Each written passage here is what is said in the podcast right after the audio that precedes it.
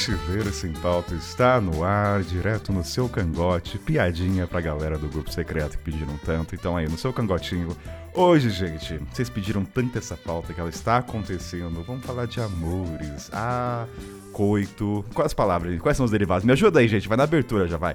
Tem que falar direto. Quais são? É. Nheco-nheco, procriação da raça humana. Tudo a palavra. Mas é amor ou é sexo? É os dois, né? Os dois podem andar junto a junto, não pode, Babi? Não, andam, mas. Não, pode fazer bem. É que coisa. a abertura vai ser assim, amor.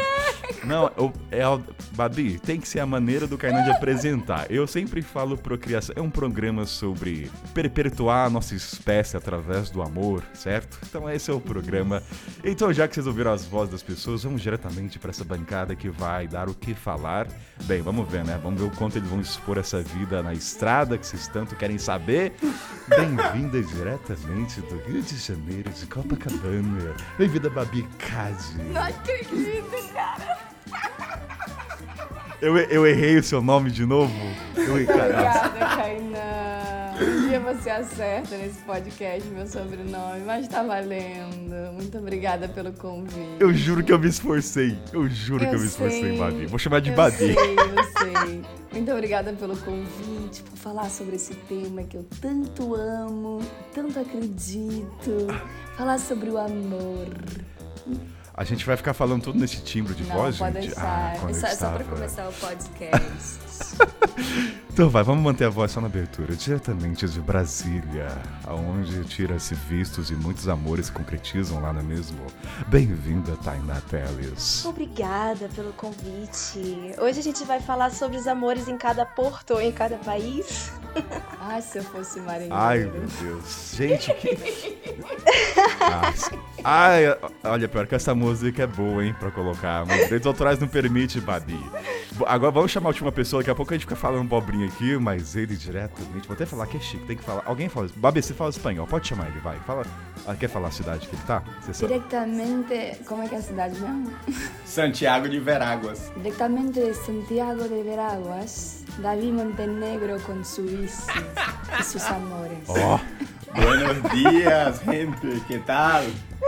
gente, essa abertura vai ser histórica, Que viu? Um espanhol romântico. Eu tô imaginando a música que tá de fundo. Tem que ter uma música muito boa de abertura pra isso aqui, viu? Ó, já vou adiantar, ouvinte. Isso aqui é histórias de amores. Não tenho compromisso, nada com a verdade aqui. Não sei o que vai agregar na sua vida. Então são histórias. Vamos ver o que iremos aprender através de Babi, Tainá e Davi. E vamos ver, né, gente? Então sobe a trilha romântica e vamos pros recadinhos.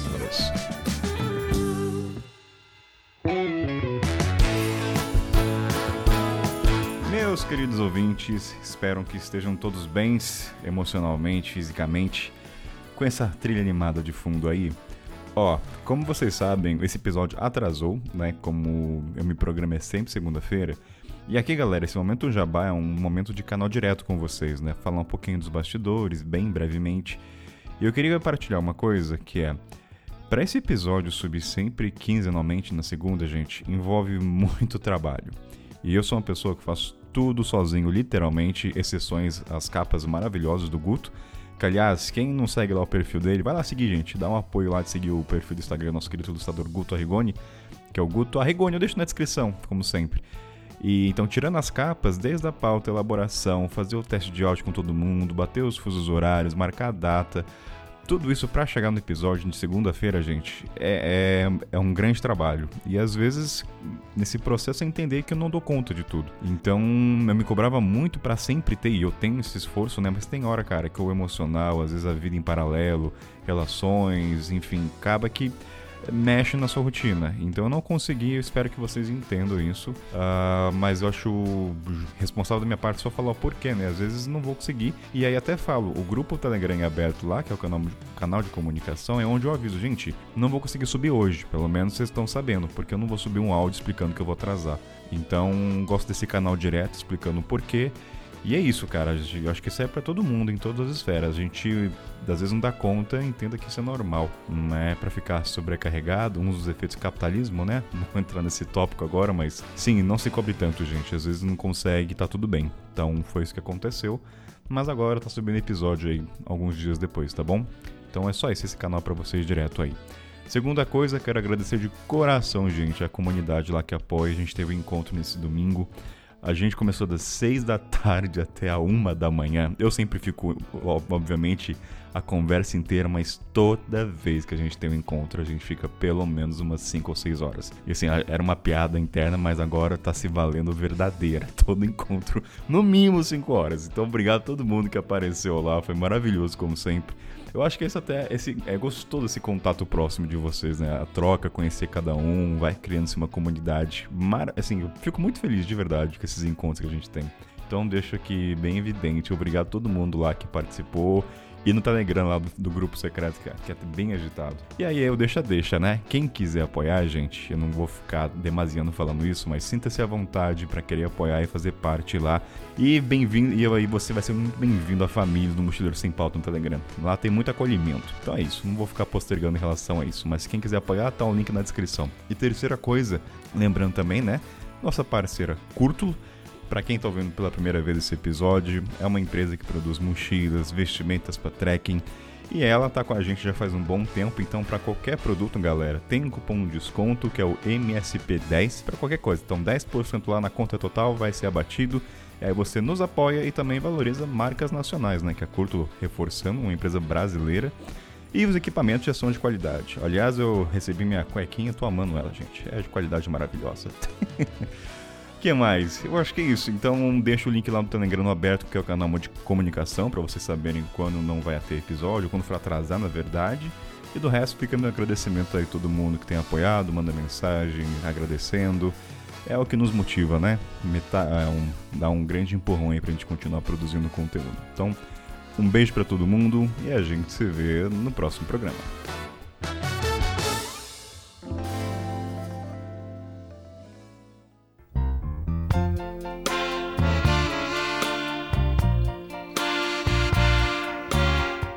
Gente, vamos deixar essa voz de Cancorte de lado, né? Agora vamos voltar o Kainan comunicador nesse programa, porque eu não aguento ficar fazendo essa voz de ah, épocas de ensino médio. Olá, menina, tudo bem? Então, chega disso. Ó, seguinte, gente, ouvintes, eu pedi um dever de casa para nossos queridos Davi, Babi e Tainá. Histórias para eles contarem e, obviamente, tem perguntinhas juntos aí. Mas acho que para começar esse programa de forma é, leve, vou chamar primeiro Davi, que tá, acabou de acordar um menino lá no Panamá. Então, Davi, a gente pediu então três historinhas, mas eu, antes de perguntar essas três histórias, eu vou já puxar para todo mundo, mas quem, quem quiser começar, fale. Que assim, vocês lembram da primeira vez que vocês saíram com um estrangeiro e como foi? Vamos começar por essa. Nada de brasileiro, tá? Eu, quero histórias de amor lá fora. Não quero saber se você ficou com o sulista, com o sudestino, com o nordestino. Eu quero saber a primeira vez com um estrangeiro e vamos partilhar. Foi com um argentino, com um paraguaio? Acho que a primeira vez foi a primeira vez foi com um francês, mas foi aqui no Brasil, foi no Rio. Olha, você estava recebendo ele na sua casa? Como é que era o contexto? Não, na verdade. Ah, lembrei agora. Na real, eu conheci ele em Bitipoca, em Minas, num camping. E aí depois a gente não ficou em Bitipoca, porque eu não queria ficar, ficar com ninguém nessa, nessa viagem. E aí, quando eu voltei pro Rio, ele morava no Rio, a gente se marcou de se encontrar. E aí, né, tipo, primeiro gringo, né? Aí você começa, ok, vamos começar a ticar a lista dos, dos países. Olha, a gente vai trazer isso. Bom saber que. e aí, tipo, eu sempre escutei aquelas piadinhas de, ok, europeu não toma banho, francês não toma banho, francês é fedido. Aí eu pensei assim, nossa, gente, mas vai ser assim mesmo? Não, o menino era cheiroso. O menino era super romântico, muito mais romântico do que brasileiro. Chamava para jantar. Gente, ninguém me chamou para jantar no Rio, todo mundo chamava, vamos pro bar. E aí foi o primeiro gringo que eu fiquei, só que ele ficou de coração partido, porque ele era muito grudento e aí eu não, não gosto de gente muito grudenta. Aí pegou birra já dos franceses no começo, Tainá? Já colocou na lista que francês não seria uma ah, não, depois eu fiquei com outro francês também na vida. Mas não foi paixão, né? O primeiro foi paixão. Foi uma paixãozinha. Agora, assim, eu, eu sou ignorante nesse mundo, tá? Me explica a diferença de uma paixonite, uma paixão e um amor. Eu não sei. Vamos explicar pros ouvintes. O que, que difere uma paixão na estrada? Temos também que filosofar nesse programa um pouquinho, vai. Babê e Davi, o que, que se diferencia uma paixão de um amor na estrada? Pra mim são bem diferentes. Paixão é aquela coisa meio avassaladora, assim, que você tira um pouco o seu ar, você fica, tipo, não consegue parar de pensar na pessoa, você acorda e tá, tipo assim, caralho, como é que foi aquilo? Eu quero mais e, tipo, preciso. É uma coisa assim. Eu, eu sinceramente, não gosto muito de paixões. entendeu? Porque Você fica hipnotizada, é isso? Me tira muito do controle. entendeu? Tiram muito do controle. Então, assim, eu gosto de, do amor. O amor é uma coisa, assim, que é mais construída, né? Você precisa um pouco, sei lá. Pode até começar numa paixão que vai se transformar num amor. Mas os amores que eu tive, as histórias que eu escolhi para contar, são amores que foram construídos é, durante as viagens com o tempo. E paixão é aquela coisa que, cara, sei lá, você, é, você fica meio ela é, boba. Ela é menos duradoura, ela é mais rápida. Eu acho, nos meus casos, sim. Assim, né? Paixão é uma coisa meio avassaladora que chega, tipo, pá! te dá uma rasteira. Amor é mais constante, né? Tipo, o sentimento é mais firme, eu acho, assim. Mas eu, eu acho também que paixão é. e amor é. durante viagem é mais profundo do que, tipo, na vida, na rotina. Porque na vida, na rotina, você tem mil coisas para fazer e lá na viagem você tá tão entregue ali, você tá tão vivendo extremamente o um momento que você se joga de uma forma muito mais forte sem pensar, de repente, às vezes até na, nas consequências, assim. Acho muito mais profundo. Agora eu quero ter uma paixonite agora, tô com vontade. Porque dá a impressão que você é despido de valores. Paixão, dane-se todos os meus valores. É isso. É o um negócio nheco-nheco na cama, entendeu? Esquece. Não é só nheco-nheco na cama. Eu, eu, acho interessante isso, Kainan, de você sempre é, fazer associação do sexo, da paixão com. É, do amor Sim. e da paixão com nheco-nheco. Óbvio que o sexo é extremamente importante, né? Mas eu acho que são. são a gente pode fazer um não, programa, tem... inclusive, se os ouvintes quiserem, sobre sexo. Aí acho né? não dá Não, não dá ideia, Babi. Não, não joga isso aqui. Tá, já ouvintes. joguei, hein, ouvintes? Peçam aí no, no grupo. Pronto. Então a gente se situou só para eu entender a diferença do amor e paixão, né? Porque não sei se vai acontecer nos relatos de vocês a diferença das duas. Entender que paixão é uma coisa mais hipnoti... avassaladora, como você mesmo disse, hipnotizante, né? Os seus juízos de valores também fica de retaguarda. Eu quero viver aquilo ali, né? O presente, pá, na estrada. E a estrada acho que favorece também. Porque você sabe que no dia seguinte a vida segue e aquele cara também, ou homem, mulher, também vai para outro caminho, né? Então acho que isso ajuda nessa paixão de estrada. É, eu queria só ah, fazer um adendo, assim, que para mim hoje em dia isso mudou. É, essa coisa que a Tainá trouxe de a estrada e a vida real, porque hoje em dia é um pouco que a vida real é a estrada. Então, essa intenção, essa esse se jogar, se aprofundar nas relações, em viver uma coisa intensamente, eu acabei trazendo para o meu dia a dia hoje em dia, aqui no Rio, enfim, na minha vida, né? Porque a estrada é a minha vida, então eu não consigo mais é, desassociar um do outro. Então, o que eu vejo hoje em dia que a estrada me trouxe é de me jogar e aproveitar mais o que for. Até aqui no Rio de Janeiro, quando eu conheço pessoas. Então.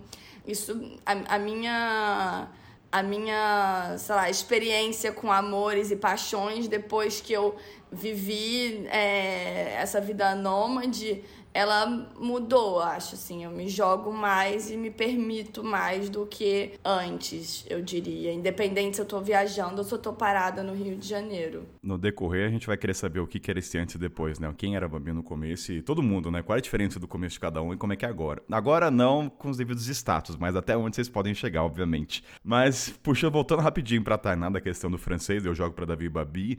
O primeiro estrangeiro com o qual vocês ficaram teve algum choque de comportamento? Tirando o cheiro, que era um estereótipo que você tinha, mas fiquei com um alemão, fiquei com uma argentina. Teve alguma coisa que chocou vocês na primeira ah, vez? Eu, eu tenho uma história boa sobre isso. Tipo, ah, acho que a primeira estrangeira que eu fiquei foi uma argentina quando eu tava lá. Mas foi tipo assim, fiquei uma vez numa festa, não foi um caso, uma paixão, nada disso. Aí acho que a primeira que foi uma paixonite mais mesmo, foi uma japonesa que eu conheci em Berlim, na Alemanha. E aí eu tava com um amigo meu brasileiro, a gente tava num, num pub crawl. E aí, conversando com todo mundo, tinha muito gringo, a maioria era europeu, né? E tinha essas duas japonesas que estavam meio tímidas e tal. A gente começou a conversar com elas duas. E aí, a noite inteira, e mudava, o pub crawl vai mudando, né? De bar em bar e tal. E meu amigo falou: Davi, eu acho que ela tá afim ti. Se eu fosse tu, eu tentava ficar com ela. Eu falei: Cara, mas eu não sei como é a cultura delas. Tipo, eu acho que no Japão não se fica assim a primeira noite. E meu amigo bem brasileiro, ele nem cogitou pensar na cultura dela. Ele falou: "Ah, não, para mim é normal para mim, eu vou tentar". Aí eu tava muito pé atrás, meu amigo foi e ficou com a outra japonesa. Aí, meio que tava nós dois conversando, vendo eles ficando, eu falei, ah, acho que vai rolar, né? Aí eu peguei e, e me aproximei e tal, aí rolou. Aí a gente ficou nessa primeira noite. Aí beleza, aí no outro dia eu tava lá em Berlim ainda, a gente começou a se falar, eu convidei ela pra gente jantar. Aí eu chamei ela pra comer sushi, não sei se foi muito um estereótipo, mas acho que ela gostou, não sei. Aí a gente foi comer o sushi. Ai. E eu tava num hostel, num quarto compartilhado, né? Aí só que era um quarto compartilhado de acho que quatro ou seis camas, não era muita gente, não. E aí depois do sushi eu chamei ela pra ir lá pro hostel, a gente ficou conversando na área comum e, eu e meu amigo tava lá e ele falou, ô Davi, não tem ninguém no quarto. Aí eu convidei ela pra ir lá pro quarto e eu falei, ô, mas não tinha tranca, não tinha nada, entendeu? E aí eu falei pra ele, ó, fica aí fora olhando. Se alguém chegar, tu bate na porta, grita, alguma coisa. Tipo assim, quarto falando sobre hostel, quarto compartilhado, eu acho totalmente errado se tem outras pessoas. Já aconteceu comigo, não eu no ato, eu dormindo e eu fui acordado por um- uns gringos. Mas nesse caso não tinha ninguém, acho que tudo bem. Aí rolou com ela lá, e um, dois dias depois eu, eu voltei pro Brasil. Foi uma viagem curta que eu fiz pra Europa, antes de eu virar assim mais mochileiro e tal. E a gente continuou se falando. E ela, oi, e aí como tá no Brasil e tal? Aí eu, ah, tá muito legal. Ela, ah, eu queria te visitar. Aí eu falei, pô, seria legal, vem pro Brasil algum dia e tal. Ela, tá bom, mas você me ama mesmo? Se você realmente me amar, eu vou. Aí eu, desculpa, como assim? A gente meio que só saiu duas vezes e tal. Ela, como assim a gente não tá namorando? Aí eu falei, não.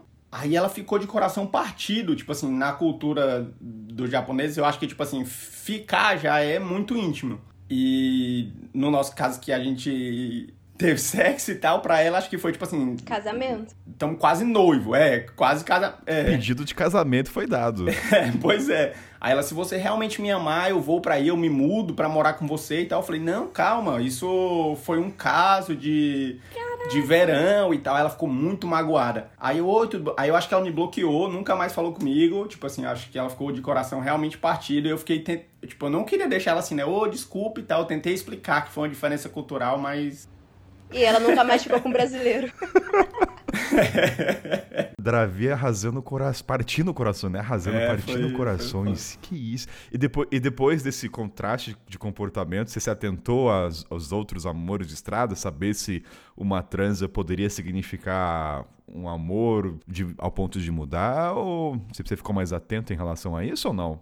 Depois voltou pro normal. Ah, um pouco. Uma coisa que eu percebi é que, tipo assim, independente do país da pessoa, se ela já é mais viajante e tal, normalmente as pessoas já são mais acostumadas com amores passageiros. Mas nesse caso, por exemplo, ela era, ela era do Japão e se mudou pra Alemanha pra fazer um curso. Então não é que ela era viajante e tal, acho que foi a primeira experiência dela com um estrangeiro, provavelmente. Então. Aí eu já fiquei mais. Então tem uma diferença então entre o cara que viaja e um cara que é patriarca Exato, e é. mora no país, né? Então você começa a se atentar a isso. Ou a pessoa que tá no seu próprio país, tá vivendo a vida dela normal e conheceu você como estrangeiro, também pode ter uma outra expectativa, né? Nossa, muda muito. Muda muito a expectativa de quem é local com quem tá viajando. Isso é bem interessante, Davi. Você sente na prática a diferença? O cara é mais apegado, assim, o gênero é mais apegado, se ele é mais. É porque assim, imagina que você tá na sua vida, né? Você tá no seu dia a dia e você encontra uma pessoa que você acha incrível e você vive uma experiência super intensa com aquela pessoa e você acha aquilo tudo incrível, aquela pessoa, tipo. Eu acho que tem uma coisa de viajante, é, pelo menos eu me vejo assim e vejo muitas pessoas que eu conheço. A gente tem uma uma facilidade em aproveitar muitos momentos, né? Essa questão da intensidade. A gente sabe que a gente vai embora, então a gente tira o melhor que tem daquilo dali. Então, assim, você vai, você vai tentar viver aquela experiência da melhor maneira possível. Só que pra você isso é normal, porque você já sabe que vai embora, mas o outro, ele tá na vida dele, é o dia a dia dele. E aí, de repente, vem é, eu lembro que uma vez um, um- um francês também, que eu me relacionei, ele me chamava de estrela cadente. Tipo assim, a pessoa vem, Ah, é- sabe? é tipo, um bom faz termo. um. um não, Faz é um lindo, estrago. Mas assim, faz um estrago e vai embora. Faz um E estrago vai e vai embora. embora. E ele continua ali, sabe? No dia a dia dele. E de repente passou um meteoro, tipo. É o meteoro da paixão. Então, assim. É Gostei tipo, da mal, mal ou bem, a gente É- tem é que ter o- sentimento de desapego, né? E, e eles, assim, e, assim, a galera que tá lá Exatamente. na vida deles por mais que saiba que você vai embora, É o eu dia a dia. a- o sentimento de desapego é muito mais difícil. É. É mais difícil e assim, eu tive, eu tive essa experiência com, com o francês. É, a gente namorou e tal, a gente se conheceu através do rapping é, lá em Aix-en-Provence, no sul da França. Era o primeiro dia, eu tava chegando pra morar lá, aluguei um apartamento, queria aprender francês. E aí no primeiro dia eu entrei no rapping e coloquei assim, me convide pra fazer alguma coisa interessante que provavelmente eu vou aceitar. E aí o convite dele foi, que tal assistir um pôr do sol com os pés na areia, é, tomando um vinho branco. E aí, obviamente, que, que eu aceitei. É, eu concordo com o Tainá que falou sobre o romântico francês. Pra mim é bem, assim, romântico as experiências que eu tive. E aí eu comecei a sair com ele. E aí, assim, ele é, se apaixonou completamente. Eu me envolvi, foi muito legal. Mas existia, assim, eu, ele sabia que eu estava indo embora, que eu iria embora, que aquilo ali era uma coisa passageira. É, mas ele cria, é, criou uma expectativa de que ele pudesse me prender ali, de que eu fosse mudar o meu. A sua rota. a minha vida, a minha rota por conta dele. Sendo que desde o início eu, eu deixei claro que eu não ia mudar. Então, assim, só que é isso, né? Porque a pessoa tá no dia a dia dela. Nesse caso, como você se apaixonou e tal, e já começaram um namoro ali mesmo, você não pensou na possibilidade de namorar à distância? É, é porque aí eu tenho que contar to- é, é, todas as histórias antes. É, é, essa seria a terceira da última, a última história, porque todas elas têm uma. Tem uma ordem uma- específica uma, pra. uma, uma, uma ordem, uma sequência cronológica que, que vai fazendo sentido. Mas é, com ele especificamente, eu não tinha interesse no relacionamento à distância. É, eu tinha acabado de ser rejeitada é, por uma outra pessoa, por um italiano que eu conheci na Índia. Então, e assim, não tava afim, não era um, um tipo de pessoa que eu. é, a gente teve até um relacionamento à distância, a gente ficou junto na França, depois ele veio pro Brasil, mas aí não deu certo. Mas é, eu teria um relacionamento à distância, eu tenho atualmente, mas acho que é isso, assim, a expectativa que o outro cria quando você tá morando no lugar e quando você é viajante é muito diferente, né? Então, ele criou a expectativa de que eu ia ficar lá na França, que eu ia mudar tudo. E aí tem uma coisa também que eu vejo de em relação a amores é, é não sei pra Tainá e Davi, mas muitas pessoas elas é, se apaixonam e se encantam com a ideia de se relacionar com pessoas que são livres. Vem a nossa liberdade indo e vindo e acham aquilo lindo, maravilhoso, mas aí elas veem o pássaro lindo voando, cantando e aí depois elas querem colocar o pássaro na gaiola, entendeu? Tipo assim, não, agora eu quero você aqui comigo, só comigo. Tipo assim, não, mas essa pessoa que você se apaixonou não é o pássaro na gaiola, tipo assim, é, é o pássaro que tá livre voando, é por isso que ele tá cantando. Se você colocar ele na gaiola, ele não vai ficar o mesmo pássaro, entendeu? Muito boa, muito boa metáfora. E sobre isso de quem tá viajando e quem tá vivendo sua rotina, pra quando se separa, eu acho que pra quem tá vivendo a rotina também é bem mais sofrido, porque a pessoa vai nos mesmos lugares que ela foi com você, tipo na mesma praia que viu o pôr do sol e tal, e você tá em outro país, em novidade, conhecendo novas pessoas, é muito mais fácil superar, digamos assim, deixar pra trás do que quem fica, né? Mas eu tenho uma dúvida. Você tá num pub, numa baladinha, a pergunta se a pessoa é viajante ou se ela é fixa vem à tona? Ela sobe a Não. conversa ou não? Não interessa. Ela vai surgir naturalmente quando você tiver Mas não é requisito, pessoa, né? né? Não, não, não é, não é excluir, é curiosidade minha pra saber, porque pode ser uma estratégia de cada um. Ah, deixa eu ver se ela é viajante. Se ela é patriada e trabalha na ONU aqui na Europa, putz, cara, eu não quero me envolver com pessoas tão fixas. Pode ser, sei lá, é, Pode. curiosidade minha. Mas ó, Tainá falou do francês, Davi falou da japonesa, que aliás, puta história, né? Já achou que era casamento, caramba. O, e a Babi também foi um francês também, é isso que eu entendi. Não, a primeira vez que eu, assim, aqui no Rio tem. Desde que eu sou pequena. Que pequena, Desde que ela começou cedo, Desde a minha adolescência, desde, sei lá, 16, 17, 18 anos, que eu saio, que eu já fiquei com, com estrangeiros, assim. Eu sempre me interessei. Então, sei lá, eu ia num pub aqui que tinha Lord Jean no Rio de Janeiro, muito antigo. E eu já fiquei com outros caras, assim, com um gringo. Mas não, não tenho, assim, a lembrança de quem foi o primeiro gringo que eu fiquei. Eu trabalhei em hostel, então também fica, fiquei com gringo. Eu não lembro, assim, de nenhum choque específico. É que pra mim é uma coisa agora eu tava pensando na, na, na conversa, quando eu falo de primeiro de vocês, eu, eu cogitei vocês estando na estrada, não vocês estando na cidade. é, nem tinha pensado nisso, mas é o contexto que você tá viajando pela Ásia, lá fora, não tá no seu país, entende? Tipo, primeiro Davi foi na Europa, em Berlim, com a japonesa. Tainá é bitpoca, beleza, mas o cara, o cara que era o viajante. Não que a Tainá deixe de ser uma viajante estando no Brasil, tá? Mas é você que tá fora do seu território, entende? É, eu tô pensando em que eu, eu lembrei agora de um cara nos Estados Unidos, que eu fiquei com ele, conheci ele no, no avião. E aí depois a gente se encontrou. Não, para, para, aí peraí, foi- deixa eu dar uma vírgula. Avião, como é que é um jogo de sedução no avião? Sentou na poltrona? Não, pode pegar. Você quer a janela, moço? Ah, sim, gostar. Como é que, como é, que é uma sedução no avião? É sedução, você começa a conversar com uma pessoa que tá do seu lado e de repente você assim, né, tipo, você nunca começou a conversar com a pessoa do seu lado no, no avião? Ah, sei lá, tipo assim, o que, que é uma sedução? Quer amendoim, moço? Eu não quero Não, mais. não é sedução. tipo assim, não começou como uma sedução, começou com bate-papo. Às vezes, tipo assim, é isso, Não, você não, começou não. a bater papo, pô, a pessoa é interessante. Eu quero, Babi, esse programa é pra isso. Eu assumo um papel de ignorante, eu quero entender os pormenores, tá? Eu quero entender Tá. os pontos, os spots dessa vida de amores ou paixonites. Tá. Onde acontece? É avião? É no estacionamento? Tudo. É, Eu tenho uma, uma capacidade de conhecer pessoas em qualquer lugar que você puder imaginar. Mas Karina. aonde os dates aconteceram? Eu quero, eu quero lugares, Babi. Me dá nomes. Eu quero. Vamos lá, já conheci, já conheci date pegando carona. Uma história linda de amor na Botsuana. Botsuana e Zimbábue. Ah. Já conheci um monte de date em aplicativo, Tinder, Bumble, Happn.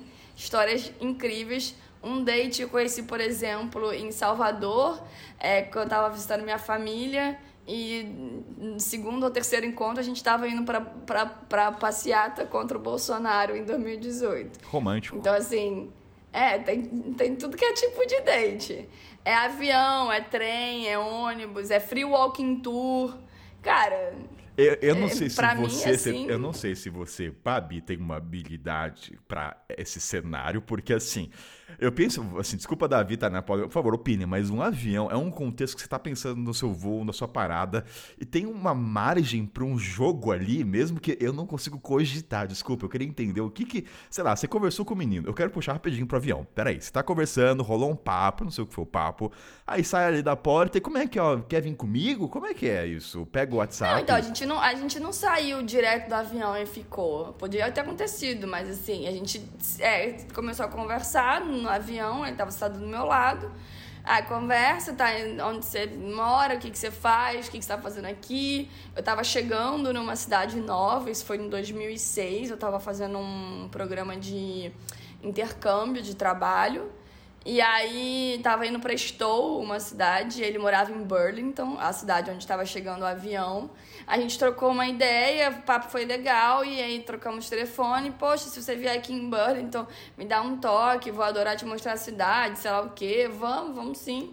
Aí trocamos contato, aí a gente combinou, né? Eu fui pra cidade que eu tinha e que tinha que ir. E aí, uns dias depois, eu, sei lá, um tempo depois, não lembro quanto tempo, eu fui pra visitá-lo. E aí, fiquei hospedada na casa dele. E um choque cultural que eu lembrei agora foi que eu tava hospedada na casa dele e ele achou que era tranquilo me mostrar a arma enorme que ele tinha embaixo da cama dele. No cenário Eu de lembro um que Brasil que, feminicídio, infelizmente, é alto, então imagina. É, tipo assim, acabei de conhecer o cara, né? Tipo, conheço o cara no avião, troquei ideia com ele, tô na casa dele, ele mostra uma arma. e ele achou, tipo.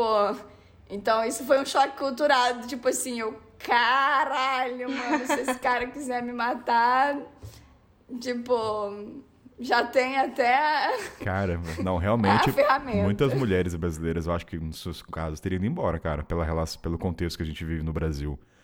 Piadas à É, parte. assim, ele, ele não, ele não, não, me, não me deixou com medo, assim, porque era isso, era um hobby do cara, por isso que eu falo que é Ele tava mostrando, cultural, tipo, a assim. coleção de cartão Aqui postal no dele. Brasil também tem gente. É, tipo, exatamente, excelente comparação. Ó, e de avião tem uma curiosidade. Alguém aí já Hum. ah, fez a coisa ali no, no avião, no ar? Já teve esse momento? Ninguém teve esse. A Tainá, a Tainá fez um. Mas isso foi com um ex-namorado, Eu não assim, espero. brasileiro. Nem Não, não, não interessa. Você fez, não interessa. Você fez Não, no gente, avião. mas Isso aí é assim, no é, eu sou a pessoa que o Davi ia odiar no hostel.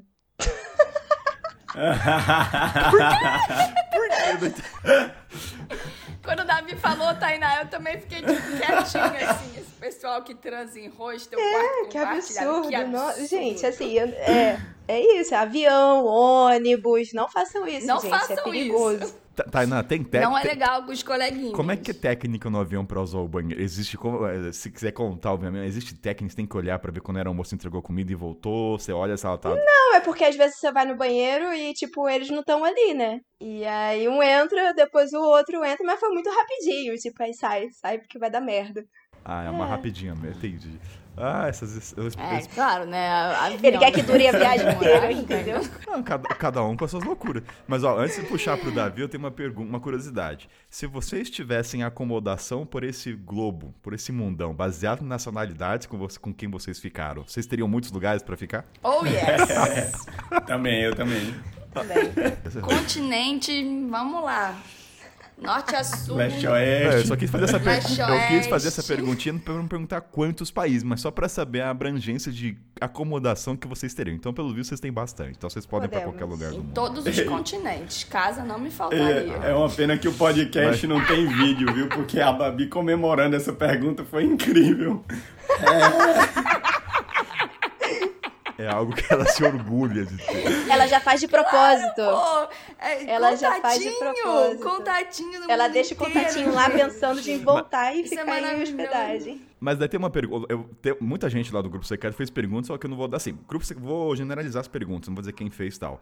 Mas uma pergunta foi: você voltar para um país que você ficou, é como resgatar o ex? É como voltar com esse tipo assim? Davi foi pro Japão.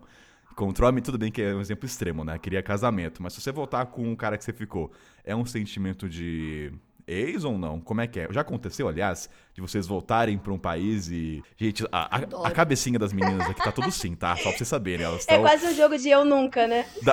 Adoro. Mas como é que é essa Eu relação? adoro voltar. É. Sei lá, adoro. Tipo, é, Londres, por exemplo, é um lugar que. é, eu vou, vou mudar o nome, né? É, Juan é um argentino que eu conheci em Moçambique.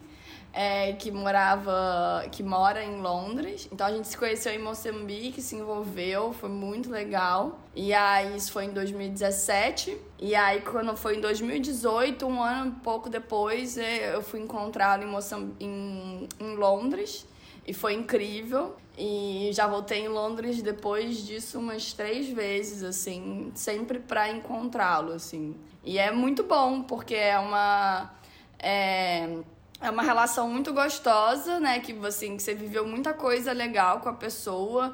É, a gente teve muita história em Moçambique, em Londres também a gente viveu bastante coisa legal, ele trabalhando, eu viajando, mas a gente aproveitou muito e eu gosto, porque, tipo assim, você não começa a relação do zero, sabe? Então eu acho assim, a pessoa já te conhece, você já sabe como funciona. É uma coisa. É, muito mais prático e, e eu, assim, a pessoa, né, sendo legal, fica bem gostoso.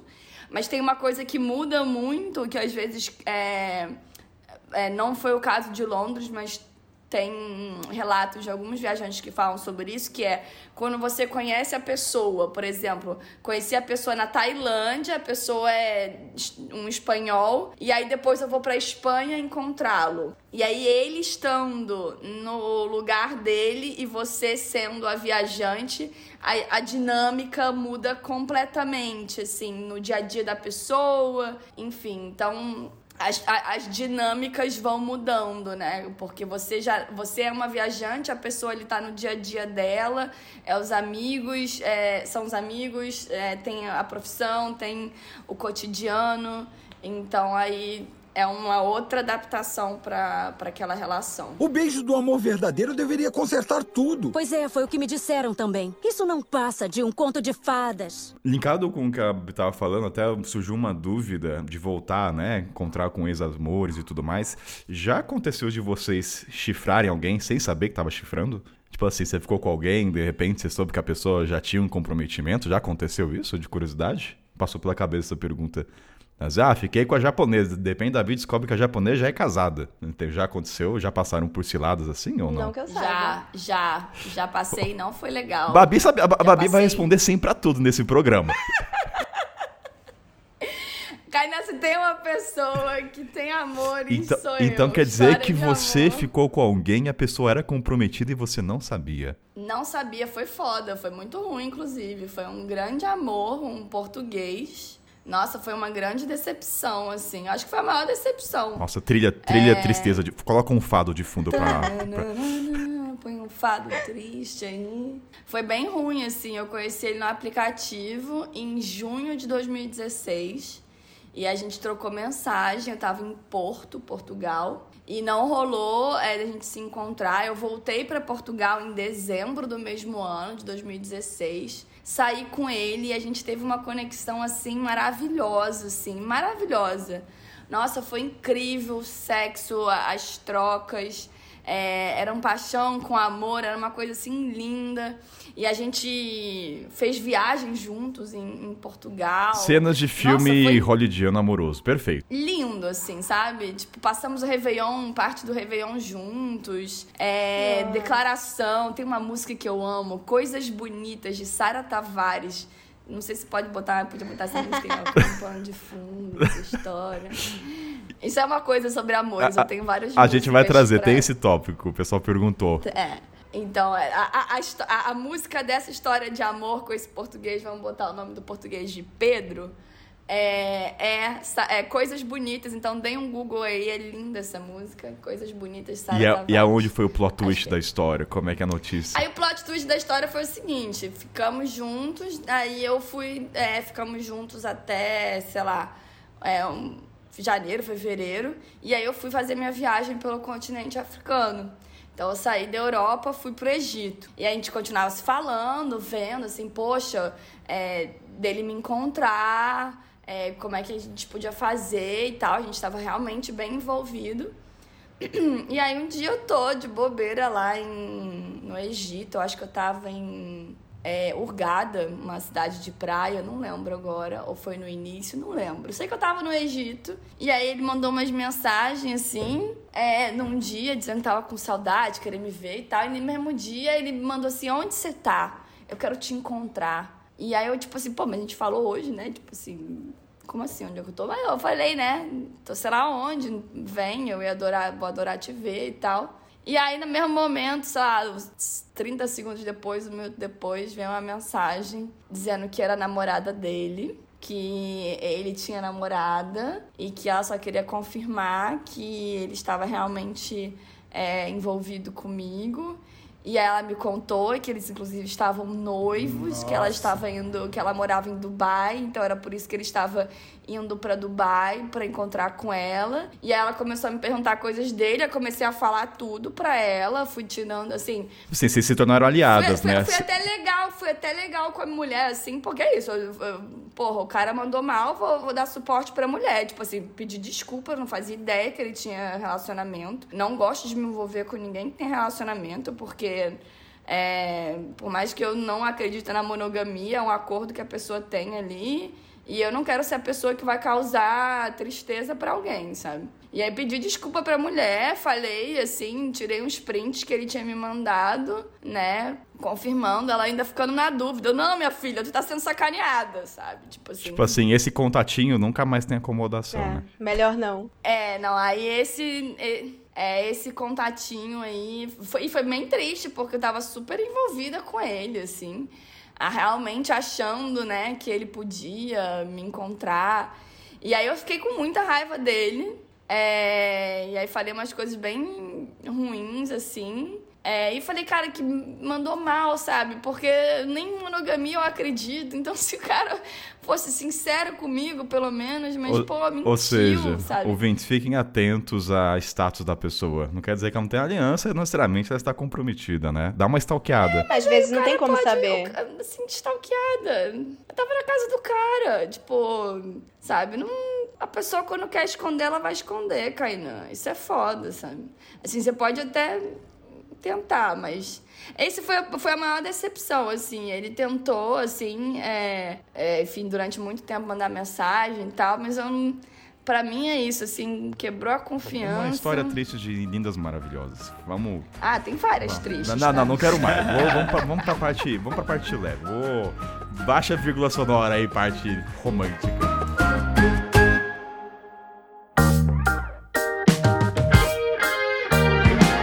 A gente tava falando de voltar pro mesmo lugar pra ficar com a mesma pessoa se tinha sentimento de voltar com o ex, né? Aí vocês tinham falado, as meninas falaram que tinha várias vezes já voltaram, mas tem esse sentimento de voltar com o ex ou quando volta as duas pessoas já sabem que é meio passageiro? Não, então, quando eu voltei, eu voltei. Na real, eu conheci um austríaco no Egito.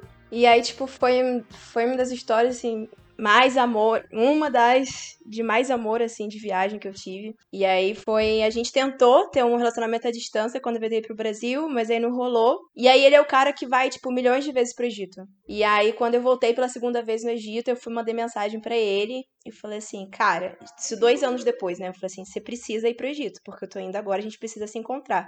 E aí ele foi e tal, mas. E a gente se reencontrou. E só que eu tive a sensação que. Eu acho que às vezes eu é, quando às vezes eu volto pra um lugar, eu acho que eu vou viver uma experiência muito parecida ou igual. E não era, né? Muda muito. Por mais que fosse amor, alguma coisa assim, mas era muito diferente. Não rolou o clima, então. Não teve um clima. Não, rolou, é- era amor, amor e tal. Mas não era tão. Era especial, mas não era tão avassaladora como era antes. Porque na real era amor, não era paixão, né? Era uma coisa. Eu, eu vi com ele essa diferença de paixão de viagem e amor de viagem. Mas quando a gente voltou, tipo, eu tinha outras prioridades no Egito, né? E ele foi lá só pra poder me ver. E já aí já não foi aquela só aquela magia e tal. Mas é um dos motivos que eu voltei pra lá também foi pra poder rever ele. E ele também é a mesma coisa. Olha, o amor mexe rota, gente. Vamos trazer esse ponto daqui a pouco. Amor mexe o mundo. E vo- E res- é, é, respondendo a pergunta de Davi, é, eu concordo com você, Davi, que quando eu volto, assim, eu tenho a sensação de que vai ser uma outra coisa, vai ser passageiro, né? Então, todas as vezes que eu fui a Londres é, encontrar com Juan, tem que lembrar o nome fictício que eu inventei. que eu fui encontrar com o Juan, eu sabia que era uma coisa, tipo assim, vamos aproveitar o que nós temos, porque isso vai. Eu já tenho uma dificuldade passar. quanto a isso, por causa que, sei lá, eu- às vezes eu tenho muita ansiedade. Então, na segunda vez que eu encontrei ele, o fato de eu saber que a gente ia embora e foi muito sofrido na primeira vez, quando a gente se separou, tipo, os dois choraram horrores e tal. E aí, na segunda vez, o fato de saber que a gente ia de novo se separar, cara, eu não consegui viver a intensidade que eu vivi na primeira vez. Porque eu sabia que eu ia sofrer demais de novo. Nossa, isso daí é um clássico, hein? E assim, essa é a minha história de amor, foi rejeição por causa Calma, vamos disso deixar, também, vamos, vamos deixar a sofrência pro final. porque Eu não quero começar com sofrência agora, não. A gente nem começou o programa. Eu quero, eu quero me motivar a ter paixões na estrada, gente. Pelo amor de Deus. De- Sofrência agora no começo, não. Deixa eu contar um então que eu desviei minha rota. Tem a ver com isso. Acho que foi a única pessoa que eu encontrei estrangeira. Foi. Oi, oi. Eu conheci ela na Tailândia e ela é tailan- tailandesa. Tu tava perguntando de lugares inusitados. É, é, foi mais ou menos inusitado, que era um ambiente de festa, né? Mas, tipo, na Tailândia, o ano novo deles é no meio de abril. E eles comemoram com um festival, que é exatamente a arminha de água. Exato, é uma guerra de água nas ruas, cara, é muito divertido. É tipo um carnaval nosso, mas que todo mundo sai com arminha de água, balde de água e fica todo mundo se molhando. Mas não tem Sem álcool. não, tem álcool, tem álcool, tem bastante cerveja, patrocinado pela cerveja de lá e tal. Mas não tem pegação, tipo, não é igual o Brasil. você mal vê ninguém ficando. Mas eu tava lá com os amigos gringos, e aí tinha umas três tailandesas na mesa do lado, aí eu comecei a tirar água nelas, aí ela tirou água de volta em mim, eu atirei de novo. Aí quando eu vi, eu tava lá. Aí, é, é, é, é, você entendeu o sinal de sedução na Tailândia no novo. Você atira de volta, atira É, de novo, atira de atirou volta. três vezes, Hum. aí não, aí tava querendo, eu acho. aí quando eu vi, eu tava lá na mesa delas, conversando com elas e tal, eram três tailandeses, né? E aí eu me aproximei mais de uma que, por sinal, era a única que falava inglês melhorzinho. E aí a gente ficou conversando a noite inteira, aí meus amigos gringos foram embora, eu fiquei com elas, e elas falaram que iam pra um show Peraí, você ficou Oi? com ela? Não, não, fiquei. Foi um- não. Não, conversando. Na Ah, mesa. não, desculpa, minha cabeça tá norteada agora pelo sexo e o amor, né? E quando eu fico com ela. Não, não, não, fiquei na Desculpa, mesa. desculpa, Aí gente. elas falaram que iam pra um show de um cantor tailandês. Eu falei, ah, vamos então. Que eu tava bem interessado em uma delas, né? E aí eu fui nesse show desse cantor tailandês, era tipo uma sofrência tailandesa, tipo um sertanejo de lá. A- o show era tipo assim, a maioria era mulher e elas gritando e chorando, era tipo bem, bem sofrência mesmo. E eu sem entender nenhuma música, né? E aguentando aquilo porque eu acho que vai rolar com essa tailandesa. E aí um dado momento da noite eu já não tava aguentando mais aquela música, eu falei, ah, vou fazer um movimento. Aí eu cheguei, me aproximei dela e tal, e fui tentar beijar e ela levou um susto, ela falou, não, você tá louco? Eu falei, pô, o que foi? Acho que eu entendi errado os sinais, né? Aí ela, não, não, aqui no meio de todo mundo não rola e tal. Aí eu, putz, aí eu, eu achei que eu tinha tomado um fora. Eu falei, ah, tudo bem, então eu vou embora, vou ficar ouvindo essa música aqui. Aí ela, não, não, vai embora porque eu gostei muito de você, fica aqui. Aí eu não entendi, tipo, ela não queria ficar comigo, mas não queria que eu fosse embora. Aí eu, tipo assim, é diferença cultural, né? Aí eu, ah, vou ficando, vou ficando. Não, não podia ser na frente de todo mundo. Aí depois que eu fui descobrir isso, eu fiquei até o final sem saber se eu ia ficar com ela ou não, aguentei aquele show inteiro. e aí quando o show acabou, ela se despediu das amigas dela, pegou na minha mão e falou: "Vamos num lugar aqui perto que eu conheço". Aí ela me levou num motel. Então, tipo assim, ficar na frente das pessoas pra ela era totalmente inconcebível, mas transar na primeira noite não era. Então, o problema era isso, tipo, beijar. Ela tem descendente de é, mineiro? Come quieto? Nossa senhora, Tainá. Essa piada. Mas sabe uma coisa assim, só uma analogia que o Davi falou de é, demonstração em afeto? Há muito tempo atrás, quando teve a pauta da África, o continente, é, fiz a caixinha de perguntas, né? Coisas que assim, ah, o que, que, você, que, que você vê no continente que não tem e vice-versa? E aí veio um devaneio que, cara, durante a Babi, eu acho que passou por isso. Todo tempo no continente africano, eu nunca vi. Você também, Davi. Tá, na todo mundo aqui, né? Mas eu nunca vi uma demonstração de afeto em público. Uma. Eu não vi nenhum selinho. Eu falo, cara, são, sei lá, muito tempo disso. E no Brasil, São Paulo, você vê direto. Eu falei, cara, esse é um contraste. Eu acho que na Ásia também tem um pouco disso. Também. Demonstração, mão dada. Acho que acontece, mas beijo, cara, você não vê em público. É. uma coisa muito íntima. Então eu fiquei muito chocado. mas- Mas eu achei estranho porque era um ambiente de festa, né? Tipo assim, é- é ir na frente de outras pessoas, mas era um show e tal. E aí, aí foi bem legal com essa menina. Aí no outro dia a gente saiu de novo e tal, só que eu ia seguir viagem. Eu tava fazendo um mochilão pelo Sudeste Asiático. É, nessa época eu tinha 24 para 25 anos, eu tinha acabado de sair da faculdade, então eu era bem na pilha de festa e bem na pilha de tô viajando, vou de pegação, né? E aí eu fui passando uns, uns vários países e continuei falando com ela. Foi uma das que o contato ficou legal da gente ficar conversando. E uns meses depois eu tava nas Filipinas. Aí eu lembro que eu tava no sul das Filipinas, numa ilha assim, bem, bem distante. E ela, ah, eu queria te encontrar de novo e tal. Eu falei, ah, vem aqui nas Filipinas. Mas eu, eu convidei, mas sem botar muita fé. Tipo, ela não era viajante nem nada. Ela, tipo assim, é tailandesa, nascida e criada a vida inteira em Bangkok. Ela, ah, eu vou ter uma folga no trabalho, eu vou ver e tal. Eu nunca fui para as Filipinas, eu tenho medo, é perigoso, não sei o que. Eu falei, não, vai estar comigo, é tranquilo. Aí eu, tá bom. Aí passou. Lindo, né, o amor? Aí passam umas duas horas, ela me manda um print da passagem. Falei, comprei, Davi, vou chegar amanhã em Manila. Por favor, vai me encontrar no aeroporto, porque eu tenho muito medo, eu nunca viajei sozinha. Por favor, vai no aeroporto. Aí eu falei, no... oh, eu tava muito longe. E as Filipinas é tipo, é, são. São sete mil e poucas ilhas, né? Não é fácil viajar lá. Então, na ilha que eu tava, não tinha aeroporto, por exemplo. Aí eu tive que pegar um barco pra ilha vizinha, um ônibus até a cidade grande e um avião. Cheguei no aeroporto uma hora antes do, do voo dela. Eu falei, ah, já que eu convidei, Ela eu vou, chegou. né? Caralho, Davi, tu é demais. Não, eu cara. convidei, eu tinha que ir, né? Aí. Ô, Babi, você lembra que o Davi tem um histórico já de se locomover? Lembra que a gente gravou o episódio recebendo Ah, gringos? foi. Ele já, ele já se locomove uma Que caralho. eu saí do Não, Maranhão eu e fui admiro o Davi. Cada, cada, podcast que eu gravo com o Davi, minha admiração aumenta por ele. Caralho, Davi. Aí eu- E ela comprou e... ah, desculpa, Aí eu cheguei em eu Manila, chocado. aí tipo assim, ela foi e ela não tinha chip internacional, então pra achar ela naquele aeroporto foi uma loucura, mas eu consegui achar meio que na sorte, assim. Ela só tinha três dias, porque era tipo assim, era um feriado, quinta, sexta, sábado e domingo, na Tailândia, e domingo ela voltava. Aí eu liguei pros meus amigos filipinos, falei, ô, onde é um lugar legal que seja perto bastante de Manila pra passar o final de semana com ela? Eles, ah, tem uma praia que é tipo três horas de ônibus, Aí levei ela pra lá, a gente passou o final de semana juntos, nossa, foi muito, muito legal. E aí domingo ela voltou mesmo pra Tailândia. Muito amor pra essa, todo esse deslocamento. Valeu a pena, então, os quatro dias. Valeu, valeu, foi muito legal. Não, e ela sabe de todo o tramite que teve ou não? Melhor não saber. Ela sabe da É locomoção. uma boa pergunta, viu? Eu falei que tava longe, mas que eu ia dar um jeito. Eu acho que eu contei pra ela. Aí, bem, aí a gente meio que perdeu o contato, eu segui viagem, voltei pro Brasil, aí eu, eu trabalhei três anos e pouco em São Paulo, não sei o quê. Não tinha mais notícia. Aí quando eu comecei meu último mochilão ao redor do mundo, que eu fui pra Rússia, ela foi morar na Holanda. Hoje em dia ela mora na Holanda e trabalha lá. E aí quando ela viu que eu tava pela Europa, ela, ai, vem me ver, vem me ver. Só que, tipo, meu plano era fazer só o leste europeu, porque era mais barato, eu tava num mochilão bem low cost, né? Então era eu não cogitava ir para nenhum país do, da Europa Ocidental que era mais caro.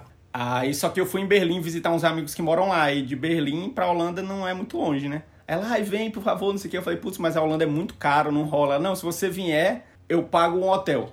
Aí eu falei, opa, então aí já tá melhorando a, o convite, né? Aí foi, acho que foi uma das únicas, se não foi a única, que eu desviei a rota da minha viagem. Eu tava viajando com meu amigo. Aí eu falei, ô, oh, fica aqui em Berlim que eu vou lá na Holanda encontrar uma tailandesa. Aí eu peguei um ônibus, fui passar um final de semana com ela na Holanda. E aí foi bem legal também, passamos dois dias juntos e foi que nem a Babi contou, já foi legal de novo, a gente já se conhecia, então não era que tipo tinha que começar do zero. Foi cinco anos depois, quatro, cinco anos depois, mas parecia que tipo assim, a gente tinha a mesma conexão, né? E também foi bem legal porque nenhum nem outro tinha nenhuma expectativa nesse sentido, porque ela já sabia que eu ia seguir viagem eu já sabia que ela ia continuar morando na Holanda, então foi legal de novo por aquele final de semana e depois eu segui Ai, e foi isso, foi... Gente, que lindo esse programa, eu tô me inspirando, é, vou até buscar é meu lindo, amor. Cara. Vou abrir o Tinder, vou abrir meu Tinder agora, gente, tô abrindo aqui meu Tinder. Você sabe que vocês me fizeram lembrar, eu mudei minha rota por amor, achando que era amor, e foi uma puta rota, não vou contar isso aqui não, tá? Mas assim, resumidamente... Esse é o seu momento. Não, não, mas... Vou resumir o poder de síntese aqui. Eu lembro que eu estava no Egito com os pandas eles estavam nesse momento da compra da passagem, inclusive. Eu ia pro Marrocos. E aí surgiu uma oportunidade de encontrar uma pessoa que eu achava que ia acontecer alguma coisa assim, não me arrependo de nada. Mas eu falei, cara, vou mudar minha rota, eu vou para Portugal. E em uma semana eu tive que encontrar host, acomodação. Foi o momento mais tenso, assim, agitado da minha vida. Então, eu tava lá em Dahab, eu acho que o Davi foi para lá. De repente, eu lembro eu falei... dessa história. Você lembra? Assim, mas foi assim, cara, eu pedi pros pandas me ajudarem, porque, cara, eu não, eu não entendo muito de aeroporto, passagem, assim, escala, eu sou meio perdido com isso. Até porque toda minha base é, é fronteira terrestre. Daí eu comprei, falei, cara, eu tô indo pra Portugal. Meu Deus, daí eu sei que não, não tinha contato, comecei a ativar tudo, mas assim, foi uma mudança. Mas, ou seja, gente, eu mudei minha rota do Egito pro Marrocos para Portugal. Então, assim, é, foi muita mudança. Aí foi por causa de amor essa mudança? Foi, cara. Foi para encontrar uma pessoa. Ah, não assim, sabia. É, hoje é uma grande amiga, assim, mas assim, não me arrependo, cara. Mas foi uma decisão que mexe um. Porque não tava nos meus planos. De repente, cara, não é uma mudança de pegar um ônibus de três horas, é uma passagem para Portugal. Eu tenho que ir onde vou ficar, tenho que ver seguro. Então, tipo assim, eu fiz uma coisa por amor, ah, pra não pensar até que tem uma história. Não tinha pensado nisso. Então. Eu é... falei no início, é de Portugal. É de Portugal. Ah, não, não, mas é, é, é, que não é amor, é uma amiga, mas eu entendi, agora faz sentido. Mas foi amor, na época era amor. Não, não, Você foi, ter não, entendido foi. que não a é gente, amor, mas. Não, a gente lembro. alugou Airbnb junto. Cara, foi uma puta mudança. Assim, foi muito cansativo a parte de logística, mas eu mudei, cara. Puta, é verdade. Nunca vou esquecer, é verdade. Eu sempre falo, cara, Portugal. O motivo pra eu ir pra Portugal não foi pra esperar minha mãe encontrar no Marrocos. É, foi era ir pra ir direto pro Marrocos. Não era Portugal. O. Enfim, os. Nossa, os... aliás, Pandas, obrigado pela ajuda de todos os contatos, viu? Porque, meu, eu não tinha muitos contatos assim de, meu, pode me receber. Eu não podia gastar em euro, nem fudendo. Mas enfim, eu tive uma mudança de rota aí, ouvintes. Entendeu? Mudei de, Por... de Egito pro Portugal. Puta que lá merda. Contratei um seguro só pra entrar nele. E sabe qual é o pior? Eu, o meu maior medo não foi em avião, só um adendo, foi a questão de entrar no país. Eu tava com um cagaço de ser rejeitado na imigração, que todo mundo falou, não, cara, é de boa, olha o seu passaporte. Quando chegar lá, bem-vindo, carimbo. Eu falei, puta, tanta sofrência, né? A sofrência por visto antes. A gente sofre mais é. por antecedência do que qualquer outra coisa. E Tainá, e você já mudou alguma não, rota? Não, eu nunca mudei é, de país, já mudei de cidade, mas de país já dois, duas pessoas, inclusive dois italianos, já mudaram por causa de mim. Tá, ainda tem uma coisa com o italiano. Isso falar, né? Mas peraí, você, tá, você tava onde agora? Tava na Itália, tá? Mudou também, ó. É verdade. Inclusive, dessa, é, assim, né, peraí, calma aí. De, dessa história de agora, é, eu tô namorando com um italiano. E aí, na real, esse ano eu ia pro Nepal para fazer o camp base do, do Everest. E aí, cara, é um sonho meu anti, muito antigo, assim. Eu queria muito fazer lá o, é, o Everest, o Nepal, aí a Índia. E aí eu estava planejando isso há dois anos com umas amigas minhas. E aí, do nada, no ano passado surgiu o italiano, a gente começou a namorar. E aí a gente decidiu, eu decidi que eu não ia mais pro Nepal, eu ia pra Itália, né, pra poder encontrar ele. Mas não foi uma mudança no meio de, de uma viagem, né? Já foi meio que planejada. Ah, mas, mas, Mas, mudou planos. os planos. E assim, sinceramente, eu sempre fui a pessoa que mudar de cidade, mudar do pa no país durante uma viagem, ok, mas mudar meus planos, nunca vou fazer isso por causa de homem. Sempre fazer, falei isso na minha vida. e aí, tô queimando a língua, né? Mas é. Eu nunca mudei. assim, Durante viagem já mudaram por mim, né? Tipo, o primeiro gringo até que eu, que eu fiquei durante uma viagem foi um italiano. E foi muito louco, assim, porque eu tinha uma amiga, eu tenho uma amiga minha que ela já ficou com, com caras de vários países, de várias nacionalidades. E ela sempre falou assim pra mim, cara, você tem que ficar com italiano. E aí eu falei assim, e aí quando eu fui pra Europa, eu já fui pensando assim, não, tá bom, preciso ficar com italiano. E aí, do nada, eu tava lá em Barcelona, e num hostel, e aí eu conheci um italiano lá, e o cara tinha o estereótipo que eu era louca pra poder ficar, né? Tipo, dreads, longos, não sei o quê. Aí tá, aí do nada, eu tava lá em Barcelona, a gente ficou e tal. E aí eu tinha, já tinha passagem comprada pra Itália, ia pra Itália. Eu falei assim, cara, não vou me interromper por causa de ninguém. E aí eu lembro o dia que eu fui embora, aí eu peguei um ônibus lá em Barcelona pro aeroporto. E aí foi de noite, né? Ele me deixou no ônibus. Aí ele chorando por fora na rua, eu chorando por dentro no ônibus. Aí tá, aí quando eu cheguei na, na Itália, eu comecei a viagem por Roma. E aí em Roma ele, ele foi mandou assim, porque ele tava morando em Barcelona. E aí ele foi, é, ele foi mandou mensagem e falou assim, cara, vou pra Itália pra poder te ver e vou começar a viajar com você por lá. Eu falei assim, cara, jamais alguém vai fazer isso por mim, né? Eu acho isso muita loucura. E aí, do nada, tipo, acho que eu- quando eu cheguei em Florença, ele me mandou mensagem: tô aqui em Florença te esperando. E eu falei assim, mano, não acredito, né? Tipo, é muito igual, porque, tipo, eu sempre vi aqueles filmes, e foi uma, uma cena muito clara, assim, que eu vi na Itália. Eu lembro que quando eu cheguei numa estação de trem, igual a filme, cara, era dois casais, assim, um homem saiu do, do trem e a menina tava esperando o cara. Sabe aquela coisa, assim, que eles, eles correm na estação de trem e aí se abraçam e joga a garota, assim, pro lado e dá, tasca aquele beijo romântico. Eu vi aquilo, aquilo ali e falei assim, putz, tô lascada. Será que o italiano é assim também? E aí foi assim, porque assim, na real esse amor foi um amor, amor real, mas no final foi um amor e ódio, assim, porque no final eu já queria matar ele, porque ele era justamente esse romântico demais e extremamente pegajoso, e eu não suporto gente pegajosa. Ah, Tainá, você me fez querer até ter um amor italiano agora. Agora eu fiquei com vontade. Ah, é bom. eu preciso, a partir do eu, momento eu, preci- eu preciso é cruzar um olhar com alguém no trem, correndo devagarzinho, dando tchau com aquela garoa de fundo, entendeu? E eu com fone, não querendo ouvir o tchau dele. Eu gostaria de uma cena dessa. É, exatamente. E aí a gente viajou, né? A gente viajou pela. a via- Os, todos os planos que eu tinha a gente fez juntos, né? A gente foi pra Florença, Pisa, Veneza, tudo junto. E aí quando chegou no Veneza, que é a, todo mundo fala a cidade romântica do amor, que foi quando eu já comecei a querer matar ele, porque ele era muito pegajoso. O beijo do amor verdadeiro deveria consertar tudo. Pois é, foi o que me disseram também. Isso não passa de um conto de fadas. Porque, assim, é interessante, quando a gente, a gente tem... A gente fica pensando na pessoa que quando muda os planos, a gente não... A gente fica com medo, às vezes. Eu, por exemplo, fico chocada com a coragem do Davi, tipo assim, alguém mudando os planos pra vê-lo, sabe? E aí dá medo, é, normalmente, assim, quando uma pessoa quer fazer isso pela gente. E é muito interessante também ver o contrário. As pessoas ficam com medo quando você é, fala que vai mudar os planos por elas. Então, eu tive algumas histórias de amor de quando eu falei para as pessoas assim, não, mas beleza, eu tô disposta. Eu eu moro, eu, fico perto da Alemanha, a gente tenta alguma coisa assim. E aí aquilo assusta o outro. Uma pessoa tão livre, é, que tá disposta a mudar o plano dela, ficar num lugar para tentar, tipo assim, eu quero tanta responsabilidade. E aí isso assusta. Não sei se já aconteceu com vocês, mas comigo já aconteceu. Isso que, que nem a, a Tainá tava falando, tipo assim, é, da pessoa me falar assim, eu não quero me envolver com você porque eu sofri muito da primeira vez que a gente se separou. E ele continuou, né? Que foi o que o Davi falou também. Pra quem continua é muito mais difícil do que pra quem vai, né? Então, assim, a pessoa já sofreu por causa de você, porque você foi embora, e ela não tá afim de sofrer de novo. Porque ela sabe que você vai embora. Eu tenho medo, assim, de criar. Eu acho que as pessoas criam expectativas às vezes. Eu tenho medo da pessoa criar uma expectativa e eu acabar não atendendo Mas nós também criamos, pessoa. né? E frustrar Mas demais, aí cada né? um é responsável por É, nós É que, o- criamos. é que o problema é que a pessoa vai jogar uma resposta em si que você não quer e vai, vai ser muito alta. Se pra, por exemplo, na estrada, as pessoas já se autoconvidam, que eu vou encontrar com você. Não, não quero. Tipo, meu estilo de viagem, não sei se você vai adaptar, não é quantificar quem não.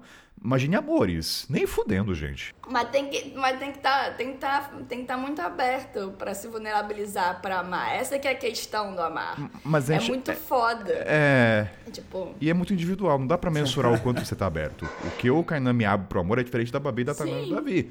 Eu já, eu pra mim, é assim, eu sou do Davi. Se você fazer sexo no quarto do, do hostel, puta, eu te condeno muito. Muito, assim. É, saiba fazer quando tiver ninguém. Mas assim, se eu chegar e ouvir um nheco-nheco, eu vou falar, puta que pariu, sem vergonha. Entendeu? É o bem-estar de todos, mas enfim, essa é a parte. to- to- todos Mas deixa eu nós trazer- já deixa- erramos, Kainan. Eu errei e não, É, que mas- não errarei mas- mais, porque nunca se sabe. Mas, mas deixa eu perguntar mais sobre vocês. A gente tá falando de amores, tudo bonitinho, falamos da imagem maravilhosa dos italianos, não quebre até macarrão amém frente a eles, que eles vão pirar. E mas a dúvida que eu tenho é assim, quem são vocês? Eu quero trazer mais pé no chão de dados, eu quero informações. Como é que é vocês na sedução sendo brasileiro? Aliás, somando uma pergunta, como é que vocês têm esse jogo de amor na estrada? Como é que é? Davi faz uma bicicleta nos vídeos dele, é uma maneira de seduzir, não sei. Qual é o jogo de vocês? É a jogada de cabelo? É, E aí eu jogo a pergunta: ser brasileiro, de que maneira isso impacta também na estrada lá fora? Tanto pro positivo como pro negativo. Porque tem uma, um estereótipo aí, né? Você pode reforçar ou não. Então tem essas duas perguntas: como é que vocês seduzem? E como é que é essa coisa de ser brasileiro e brasileira lá fora? Não, acho que depende muito. Que nem a, a Babi falou, tem lugares e lugares, né? Mas eu acho que eu sou mais de festa, assim. De, tipo, tá na festa e tá dançando e trocar uma ideia e tal. Ou bar também, mas acho que sou mais de festa. Mas depende, já conheci gente também em ônibus ou no hostel de tarde, num... que era meio despretensioso, foi uma conversa e você vai conhecendo a pessoa e depois quando vê, ó, aqui poderia rolar, né?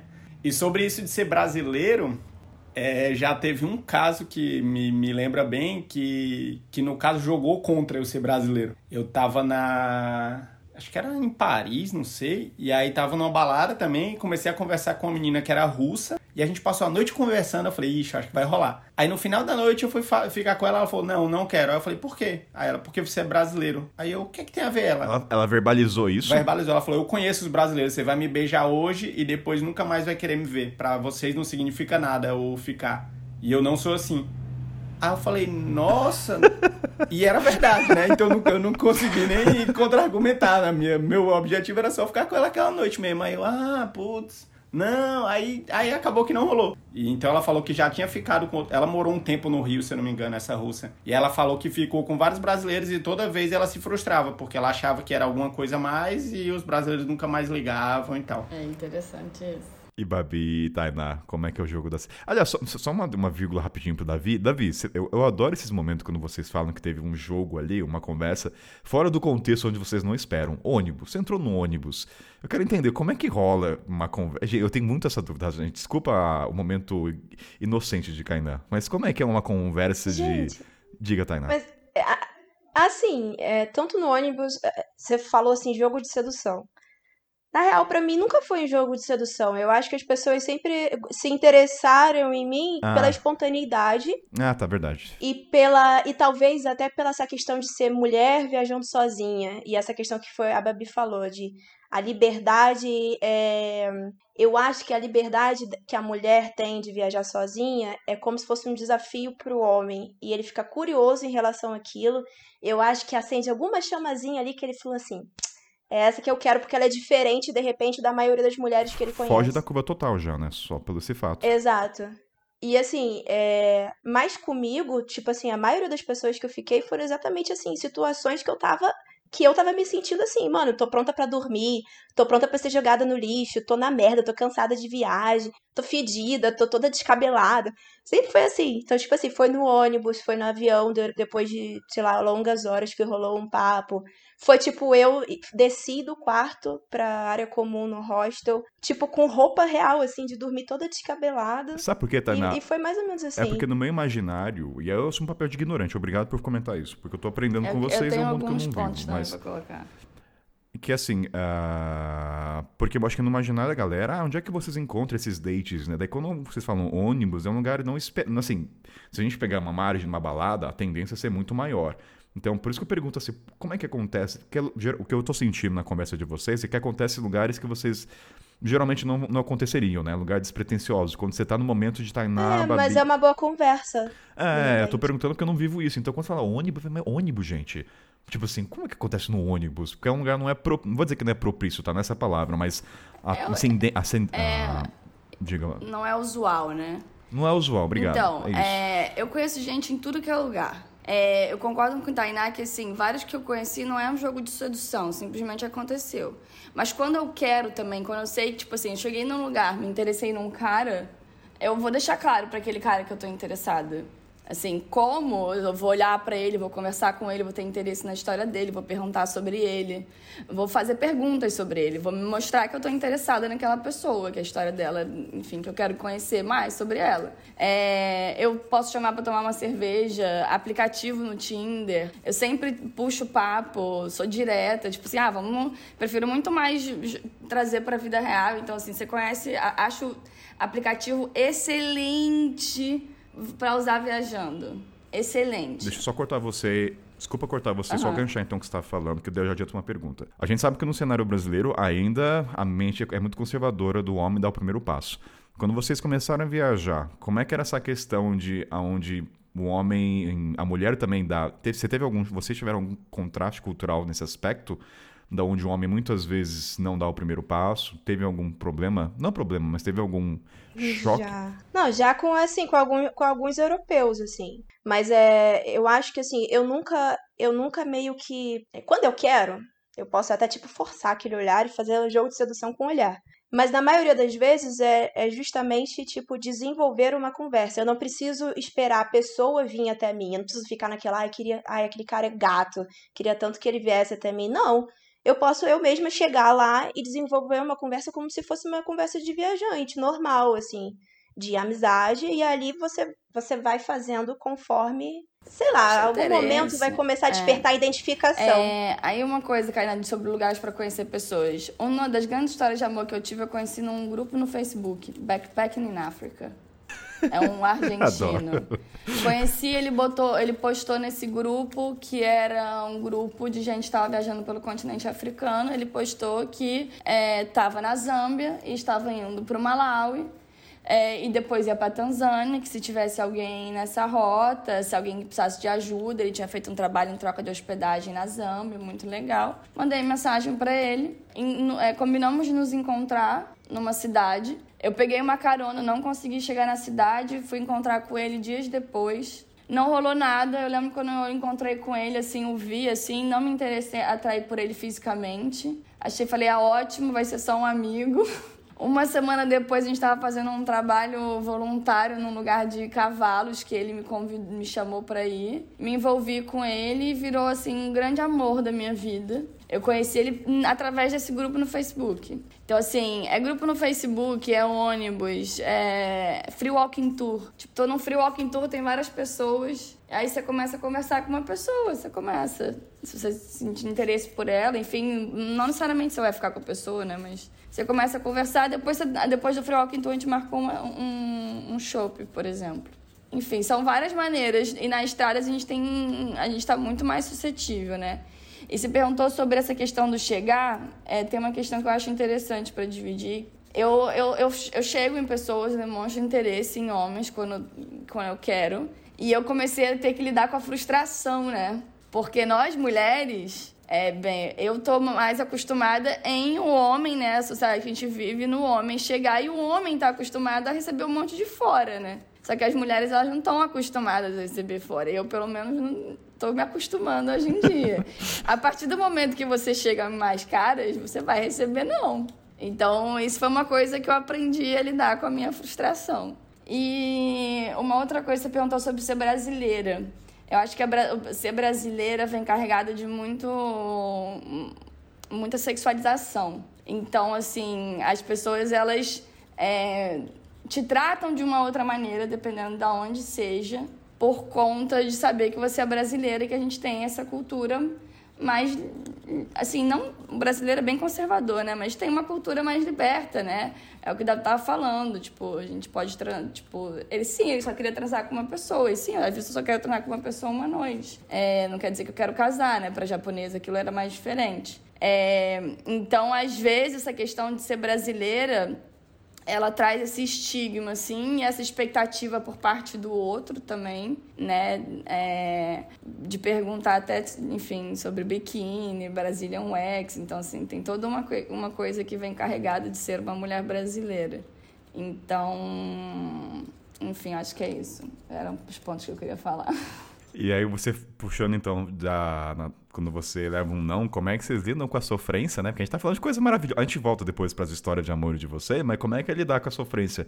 Houve um sertanejo, houve um Zé de Camargo e Luciano. Como é que como é que é lidar com esses momentos da negação na estrada? Você tá sozinho, vamos partir do pressuposto que você não tem um amparo de amigos do lado.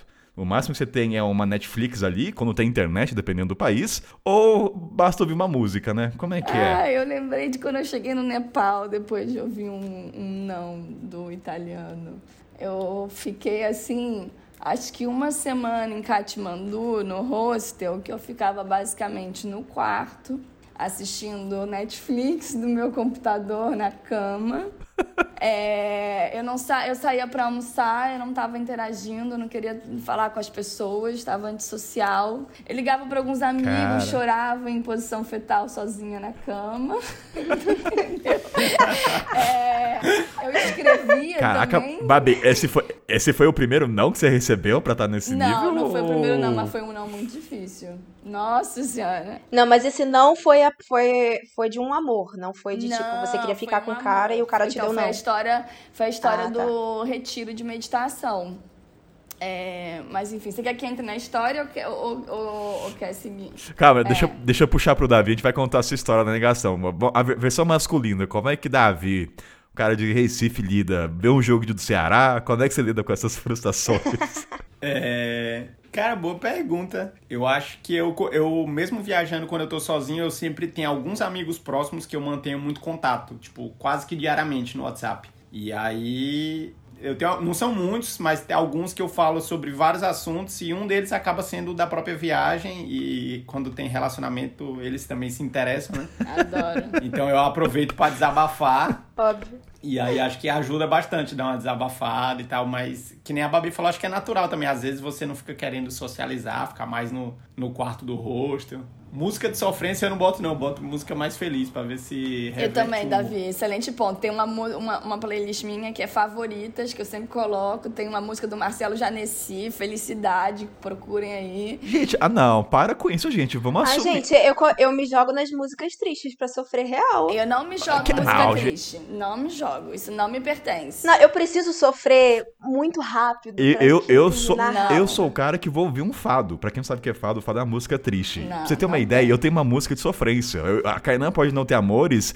A minha música é aquela do Jorge, Domingo de Manhã, tá? Com cara de sono, foi mal. Domingo de Manhã, poderia estar, tem uma música de sofrência. Então, assim, se tem uma dica, Kainan não é, não é terapeuta, não é psicólogo, mas ouvinte, tem uma playlist de. Entendeu? De, de sentir um pra pouco. Mim é outra. Pra mim é, ah, sorrir, aí começa uma coisa boa, assim. Pra sorrir, é, felicidade vai vir.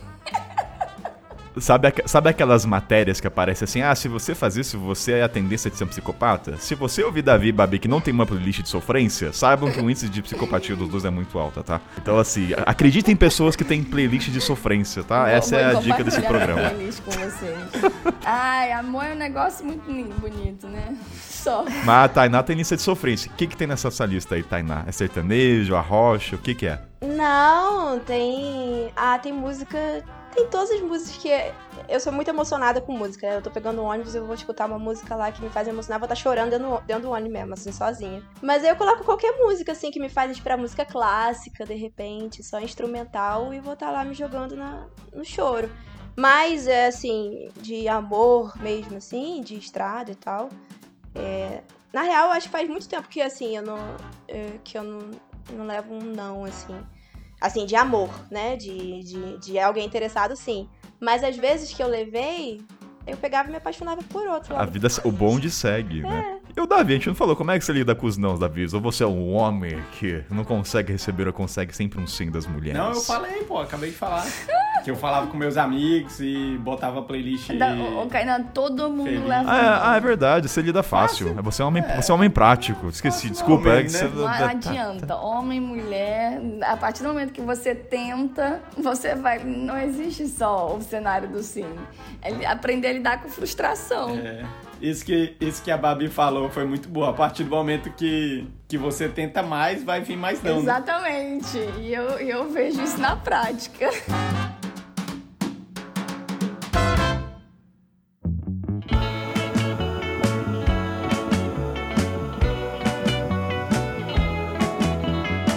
Seguinte, turminha. Ó, Kainan está carente, iludi- desiludido com o amor, então eu vou pedir que vocês tragam histórias para eu acreditar ainda nesse espectro, que pra mim é muito intangível. Os filmes dos anos 90 talvez criaram uma faísca no meu coraçãozinho, mas eu preciso reacender ela. Então eu vou pedir pra vocês contarem histórias. Por favor, histórias felizes, tá? Tainá, Babi e Davi. Não quero história triste agora, quero histórias felizes. Mas Então eu. Diga, o que, que é, Babi? pode ser uma história feliz com um final triste também, né? Que acontece às vezes.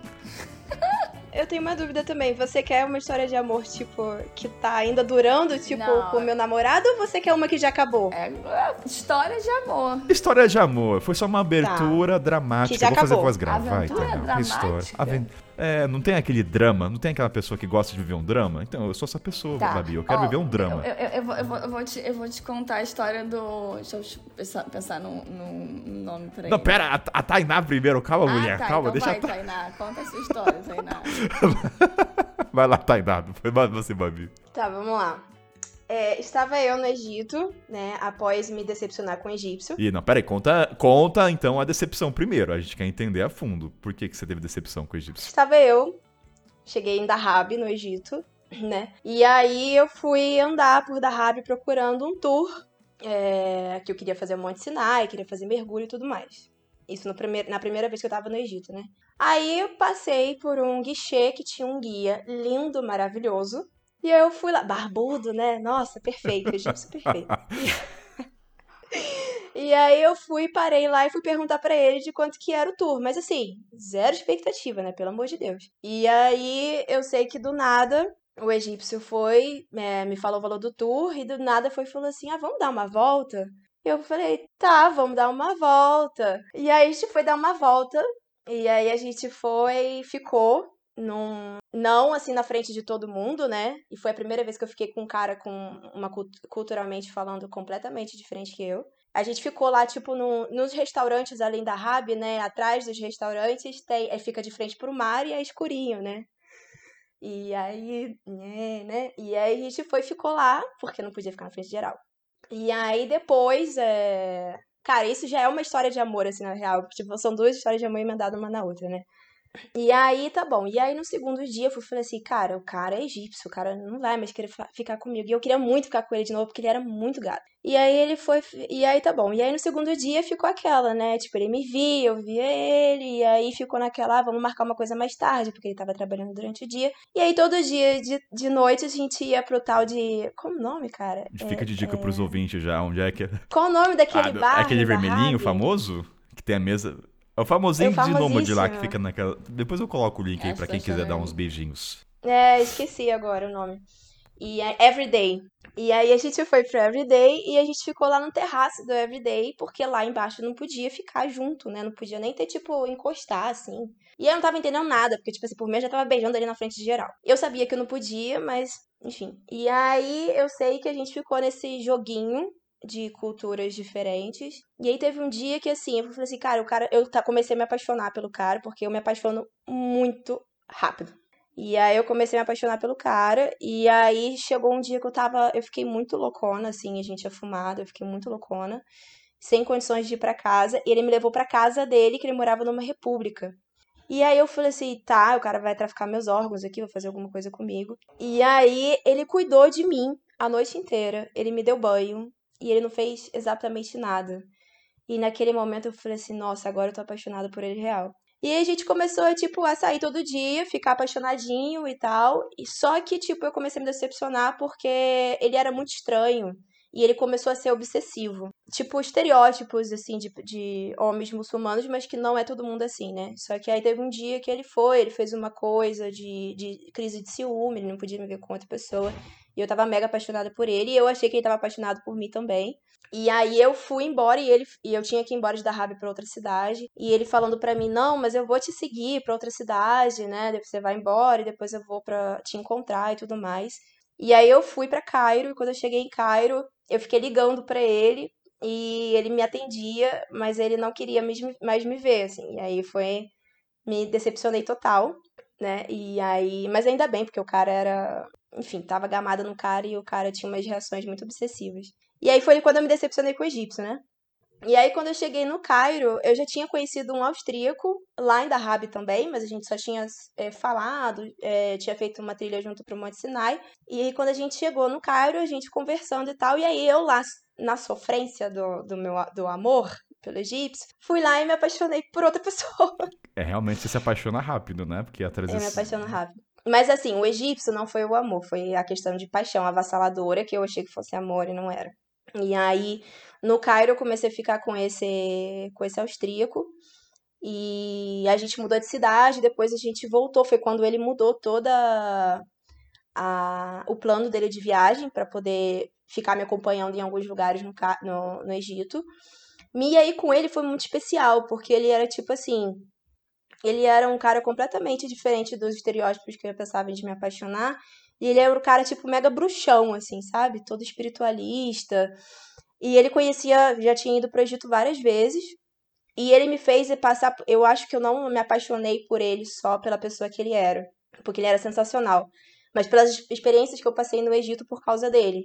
Que como ele conhecia muita gente, é, ele era todo espiritualista, a gente foi em templos durante a noite, que ele conhecia os guias, a gente podia ficar andando, encostar nos lugares, sentir a pedra. E a gente foi na pirâmide, meditamos dentro da pirâmide, entramos na tumba para meditar. E toda aquela situação eu fui me apaixonando muito. E a gente foi. É, ele também estava todo apaixonado.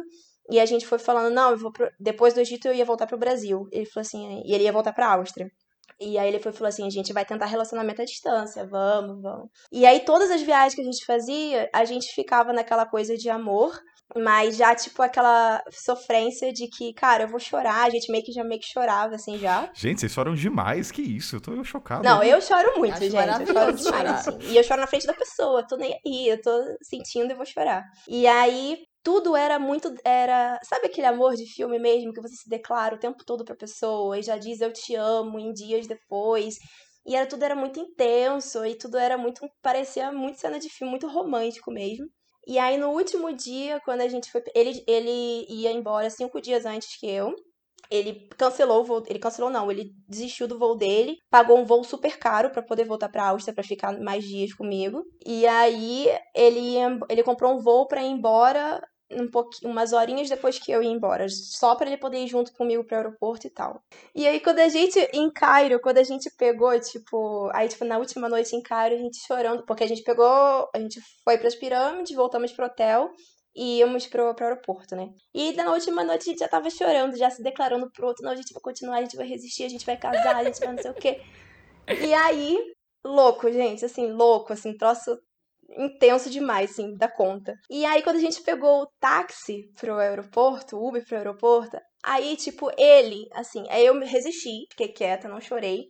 Ele ficou desesperado, chorando muito, e aí ele começou a me beijar. E aí o taxista ficou Egito. assim, vocês não podem se beijar! Vocês não podem se beijar! Parem com isso! Dentro do meu táxi, não! E aí ele falando assim, você não tá entendendo, é a última vez, ela mora no Brasil, eu moro na Áustria, a gente vai se ver só aqui agora. Ai, ele tentou argumentar ainda, gente. Sério, assim, foi horrível. E aí quando a gente, ele ficava num portão de embarque, eu ficava em outro, né, em outro terminal, na verdade. E aí depois o Uber foi e falou assim: Como que vocês vão conseguir um relacionamento assim com tão longe? Eu falei, não sei, mas vamos tentar. Enfim, a gente eu voltei pro Brasil, ele voltou pra Áustria, e aí durante alguns meses a gente tentou relacionamento à distância. Só que eu não falava inglês, eu falava. Hoje em dia eu falo muito melhor, né? E aí eu quase não falava inglês. E aí, quando assim, a gente já tinha criado uma conexão, que era muito bizarra a conexão que a gente tinha, que parecia até uma conversa de telepatia, cara. Às vezes não tava entendendo o que. Sei lá, era, era uma conexão muito forte. Até na diferença linguística, né? E aí, quando eu cheguei no Brasil, fazer chamada de vídeo era muito difícil para mim. Porque eu não conseguia desenvolver o inglês. E eu acho que também foi por falta de interesse é, é, meu, de repente. E aí passou uns meses, a gente já foi falou que não ia mais rolar. Mas aí depois, dois anos depois, a gente se a gente se viu de novo no Egito. Ah, né? que foi aquela história que você contou. Agora eu quero saber, assim, o por que que não casou com ele? O que que aconteceu? Não deu certo via distância? Então, eu acho que é questão de prioridades, né? Porque, tipo, eu não quis mudar meus planos de viagem, por exemplo, outros planos de viagem para poder ir pra Áustria, por exemplo. Eu poderia ter feito isso, mas eu nunca fiz. Como ele também nunca quis mudar também os planos dele de viagem para vir pro Brasil. Era meio por, é, seria o acaso, assim. Tanto que na segunda vez que a gente se viu no Egito, é, a, gente, a gente já sabia sobre essas questões de prioridade, mas ele foi falou: eu tenho certeza que um dia a gente vai estar tá junto e a gente vai se casar. E aí ficou aquele, aquela reticência, a gente nunca deu um ponto final exatamente na situação. Te, me tira uma dúvida, todo mundo aqui da bancada. É, nessa conversa que a gente está tendo, me dá a impressão, me confirme, que vocês se apaixonam, tem mais amores na estrada, muito mais do que tiver no seu dia, tem no seu dia a dia. Porque talvez, ou porque você sabe que é passageiro e sabe que é aquela oportunidade, mas vocês já refletiram por que, que vocês se apaixonam mais na estrada, trazendo na prática os motivos? É porque já sabe que vai voltar? Ou porque tem menos julgamento, né? A pessoa está te conhecendo como viajante, ela não sabe o seu background, quem é você, né? Quem são seus amigos, então não sabe de qual status. Acho que é isso, tipo, quando você tá viajando, você tem muito mais oportunidade, né? As oportunidades vão aparecendo e, tipo assim, você. São situações passageiras, está sempre em movimento. Então, dificilmente você vai conseguir uma pessoa que esteja fazendo o mesmo movimento que você. É, então, assim, você tá com uma pessoa agora e aí você disse tchau para essa pessoa porque cada um tava indo para um caminho e não tinha como seguir o mesmo caminho. E aí daqui a pouco você vai encontrar uma outra pessoa que vai estar tá com uma outra história. Então, você tá muito mais suscetível do que no dia a dia, assim na mesma cidade, fazendo sempre as mesmas coisas, né? Mas se você começa, você pode buscar isso no seu dia a dia dentro da sua rotina, é mais difícil. É, no meu caso, eu eu, eu passei muitos anos tendo, tendo medo de ter relacionamento, tendo medo de me apegar a alguém.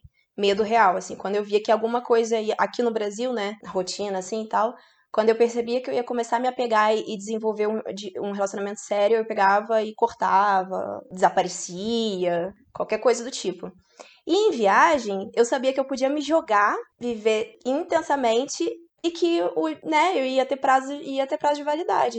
Então eu podia viver aquilo, me apaixonar e tal. Por mais que eu sofresse, eu ia voltar, mas não ia estar aqui no meio assim. E além, e além dessa questão de de ter medo de relacionamento, eu passei durante muito tempo não disposta a doar o meu tempo para o outro, para o outro. E em viagem eu poderia fazer isso, porque eu tava ali 100% ali na viagem. Um... Davi, Davi tá com uma carinha de beiço para cima, eu não sei o que significa essa carinha sua, Davi. Ah, não, porque eu tava concordando com o que a Tainá tava falando, é verdade. E com o que a Babi falou também, quando você tá viajando, você tá você tem mais oportunidades, você todo dia é novidade e tem mais situações também, rosto, não sei o que e tal, do que no dia a dia. E isso que a Tainá falou também, eu tive uma época da minha vida que eu tava assim, tipo, quando eu tava no Brasil, eu começava a ver que o negócio tava começando a ficar sério, eu saía fora para não ter perigo de um relacionamento atrapalhar os planos das viagens, sabe? E nas viagens não tem isso. Minha resposta é um pouco da soma das duas. Foi, a gente vai criando um mecanismo de defesa também, né? Pô, você vai. É, por exemplo, compromisso. Durante um tempo eu falava que eu não queria nenhum tipo de compromisso. Tipo assim, aí na verdade não era que eu não queria um compromisso, eu não queria uma responsabilidade, eu não queria com aquela pessoa. Aí eu entendi que eu quero um compromisso, mas depende do tipo de compromisso, depende de que tipo de relação.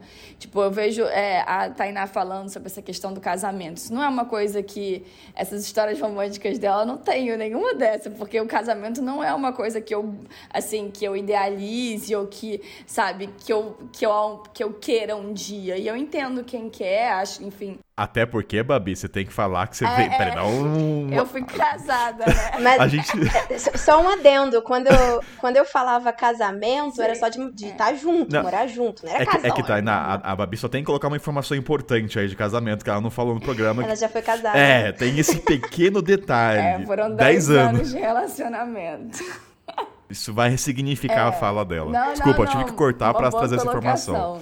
Enfim, mas eu- é, é só isso, assim, tipo, é, tem essa questão romantizada também. Eu tinha muito é, na minha cabeça uma coisa romantizada da viagem que eu tinha, é que durante a viagem eu ia conhecer.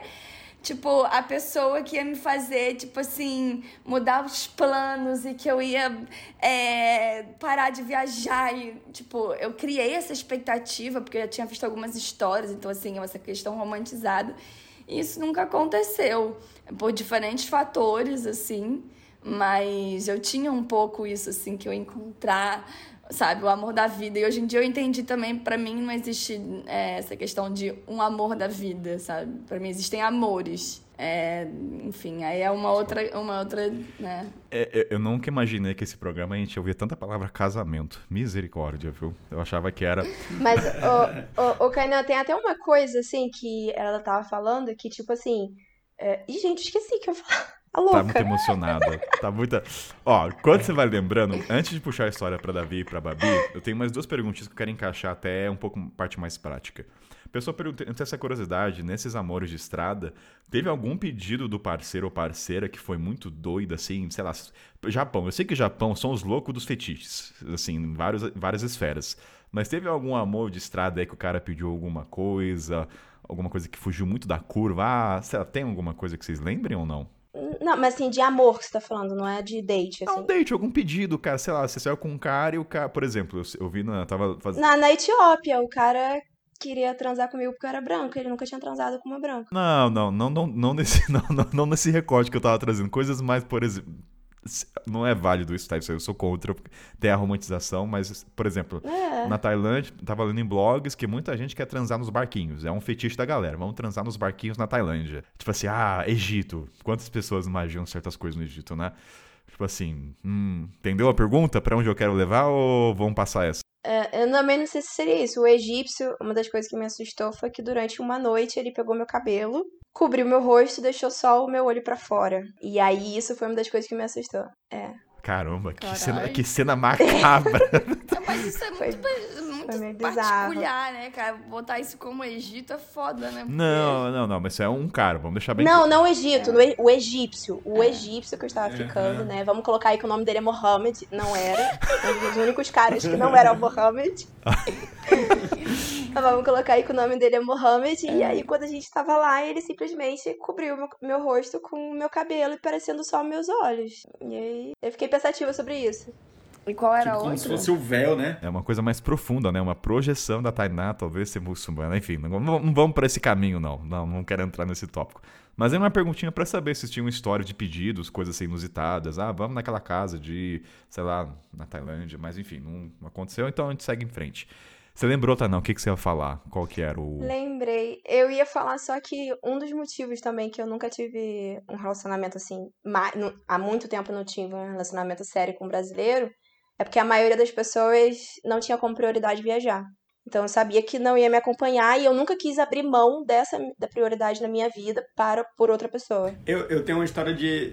As meninas falaram de pessoas que mudaram de rota por causa de você e como isso. E como a expectativa pode mudar e que às vezes a pessoa fica meio com medo e tal, né? Que é uma história que, que nem a gente tava falando que é foi feliz, mas o final foi meio triste. É, quando, quando eu tava na Zâmbia, eu conheci uma alemã e ela também estava fazendo uma viagem pelo mundo, mas ela já estava no final da viagem dela e eu estava meio que no meio da minha viagem. E o plano dela depois da Zâmbia era ir para Tanzânia e da Tanzânia voltar para Alemanha. Então já estava tipo bem no final.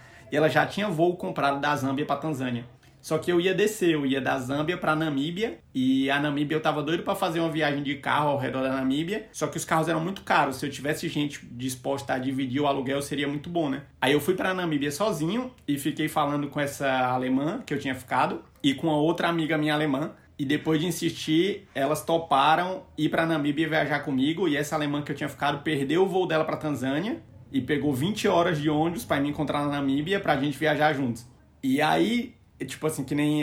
Não sei quem falou, não sei se foi a Babi tal, tipo, ou a Tainá, de ficar com medo quando a pessoa muda os planos por você, né? Na época eu nem fiquei com medo, eu fiquei só feliz. Falei, ah, nossa, vai ser bem da hora, mas vai ser passageiro porque ela sabe que eu vou seguir minha viagem. Tá, tá tudo claro, o, as regras do jogo, né? O, o, as expectativas eu achei que estavam bem alinhadas. Aí a gente viajou de carro juntos, aqueles 4x4 que tem barraca em cima do teto, tinha duas barracas. A gente viajou 15 dias pelo país, pelo deserto, pelas praias, nossa, foi incrível, incrível. Só que eu acho que ao longo desse dia a dia, quando foi chegando pro final, ela foi ficando meio estranha e eu não tava entendendo por quê. Então eu acho que ela foi se apegando e foi criando expectativas de que que nem a Babi falou, talvez ela tivesse uma ideia de que na viagem dela pelo mundo ela ia encontrar a pessoa, que ia mudar os planos e tudo, isso já era o final, então talvez ela projetou em mim esse essa solução amorosa, sei lá, e para mim era tipo assim, tava muito legal, mas na outra semana eu ia seguir para África do Sul, ia encontrar meu pai, depois eu ia para Ásia, ia seguir meu rolê. E então, quando foi chegando perto do final, foi ficando, ela foi ficando triste e tal, até que a gente se despediu e ela ficou, eu percebi que ela ficou muito abalada assim com a despedida. Eu fiquei também um pouco, eu tava gostando dela de, de viajar com ela, mas na minha cabeça estava bem claro que eu não ia mudar meus planos por causa dela. Eu não sei o que ela estava esperando. Não sei se ela achou que eu ia me mudar para Alemanha, que eu ia mudar meus planos, sei lá, e nunca foi minha prioridade me mudar para Europa. Então a gente se despediu, ela voltou para Alemanha, eu segui viagem. Aí eu falei, pô, foi bem legal, né? Aí eu tentei manter contato com ela, mas ela raramente me respondia. Então eu acho que meio que na cabeça dela ela botou tipo assim, um ponto final para talvez até para ajudar a superar, né? E aí foi isso, aí nunca mais falamos, mas foi assim uma história que foi muito legal, de uma pessoa que mudou os planos. Aí agora quando a pessoa muda os planos por causa de mim, eu já fico um pouco mais, tipo assim, vamos alinhar bem as expectativas, né? Tipo, ó, beleza, vai ser legal, mas depois eu vou seguir. É, porque a partir do momento que alguém perde ou muda uma passagem de avião, assim, é um nível máximo, eu acho, na viagem, né? O ônibus também, mas assim, em escalas, numa régua, avião seria o ápice. então, se alguém é. já mudou uma passagem ou cancelou, saiba que assim, alinha as expectativas. É muito amor. É muito amor. ou muita insanidade, Comunicação, né? né, cara? Isso é muito interessante. É comunicar. Responsabilidade afetiva também é muito importante alinhar ali. E é isso, tipo, o outro pode criar, você pode falar tudo isso e o outro vai criar todas as expectativas dele. Não, quando você tá lado a lado, você conhece um outro aspecto da pessoa que você não viria no momento romântico, no bar ou em é. qualquer spot, né? Então. Ah, é, com certeza. E a pessoa fica achando que você, tipo assim, não. O, o francês tinha isso, tipo assim, eu vou ser o cara que vai fazer ela mudar, sabe? Eu vou ser essa pessoa, tipo assim, ele tinha, era uma coisa meio egocêntrica, real, assim. Ele perguntou se você queria mudar? Não, então, ele, ele, pra ele era muito óbvio. Tipo assim, como que você não quer vir morar na França comigo? Tipo assim, eu, é, é, a, gente, a, gente, a gente se divertia muito lá. Era muito maneiro e tá? Mas, tipo assim, como que você não quer mudar a sua vida? As pessoas querem vir pra cá morar. Tipo assim, como que. Né? Eurocentrismo então, na sua cara, né? É, mas enfim, é, é, foi, foi, foi bem interessante, assim. O beijo do amor verdadeiro deveria consertar tudo. Pois é, foi o que me disseram também. Isso não passa de um conto de fadas. Mas é o seguinte, gente, a gente sabe que tem lugares para amores, outros nem tanto, principalmente quando a gente fala de meditação e retiro. Mas há pessoas que não, não cumprem as regras, né? E fogem da curva. Vai, Babi, esse é o momento de trazer essa história onde você cometeu um pecado. É pecado, não vem falar o contrário. Eu quero contar essa história, mas antes de contar essa história, eu preciso contar outra história, porque tá linkada. Então linka, vai que é então, tua, vai, vai, vamos lá. Vou linkar. Eu comentei que eu conheci um argentino num grupo de Facebook. É, quando eu tava viajando pela África. A gente se conheceu no grupo de Facebook, nos conhecemos pessoalmente no Malawi, é, ficamos viajando juntos no Malawi, é, fizemos um trabalho voluntário é, com cavalos muito legal, Candy Horse, o nome do lugar. E aí eu não tinha me interessado por ele inicialmente, mas depois de uma semana fazendo trabalho voluntário com ele, me interessei, me envolvi com ele, começamos a ficar. Viajamos pelo Malawi juntos, fomos pro. pegamos um ferry, enfim.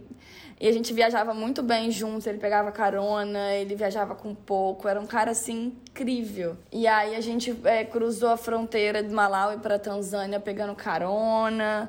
A gente parou numa cidade, ia ficar uns dias nessa cidade até ir para Dar es Salaam, é a capital da Tanzânia. E aí eu peguei malária. Eu, eu conhecia, acho que não tinha tipo 10 10 dias, mais ou menos.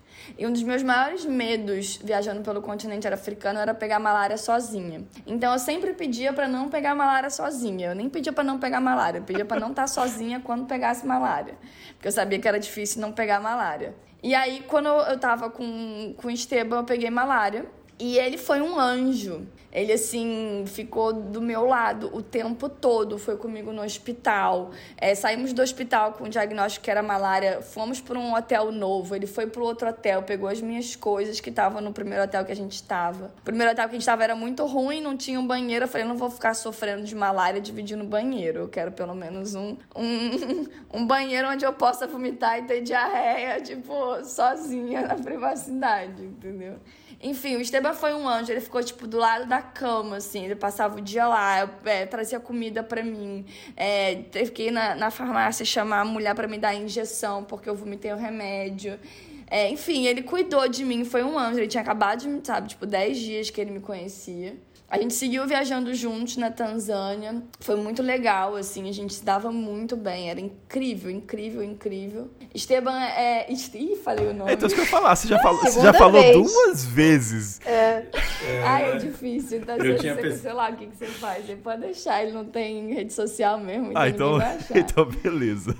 É, ah, eu falei, é difícil. Mas, mais uma coisa, você quando pegou malária, já tava com a paixonite ou veio depois da malária? Não, o Esteban foi um amor construído, nunca foi uma paixão. Ai, fala de novo, fala Ele de foi... novo. Eu adoro ouvir essa fala. Vai. Ai, foi um amor lindo, construído. Amor construído. Vai, é lindo ouvir isso. Vai. É, porque é isso. Tipo assim, quando eu olhei pra ele, não foi uma pessoa que eu me apaixonei. Aquela coisa, ah, amor à primeira vista. Não, eu lembro que eu olhei pro Esteban e falei assim, ai, que bom, não me interessei fisicamente por ele. É ótimo que eu não vou sexualizar essa relação, entendeu? E aí eu me super me interessei por ele, porque ele é uma pessoa linda. E, enfim, aí a gente se envolveu, a gente estava já envolvido durante a malária, mas obviamente todo o cuidado que ele teve comigo, né, é, fez com que eu me encantasse ainda mais por ele. É, e aí depois ele morava num motorhome na Argentina, em Mar del Plata. E aí ele me convidou durante a viagem pela África para fazer uma viagem de motorhome com ele pela Argentina. E eu falei assim, me interesso, vamos ver. Quando você voltar da, da Europa, a gente se, né? A gente vai se falando. Então a gente foi se falando, eu voltei pro Brasil. Ele continuou na África. É, eu, ele veio me visitar no Brasil, a gente passou uns três dias juntos, foi muito legal. Ele ficou hospedado na casa da minha mãe. A gente, enfim, curtiu pra caramba o Rio em três dias. Eu fui pra Argentina, pra Mar del Plata, pra passar uns dez dias no motorhome com ele, pra ver se ia rolar de fazer uma viagem longa. Foi ótimo, 10 dias com ele no motorhome, voltei pro Brasil. E aí, em janeiro de 2018, eu fui pra fazer essa viagem de, no... de motorhome com ele até Ushuaia. Era uma viagem que ia durar uns 40 dias. E aí, antes de eu ir, a gente, enfim, teve uma, umas conversas e ele falou que ele não queria compromisso. Aí eu, como assim você não quer compromisso? Tipo, eu tô indo até Mar del Plata, até Buenos Aires fazer uma viagem com você de 40 dias no seu motorhome e você me fala que você não quer compromisso? Tipo, oi? Tipo. Tá sendo direto, assim, né? comunicação né? direto, ué.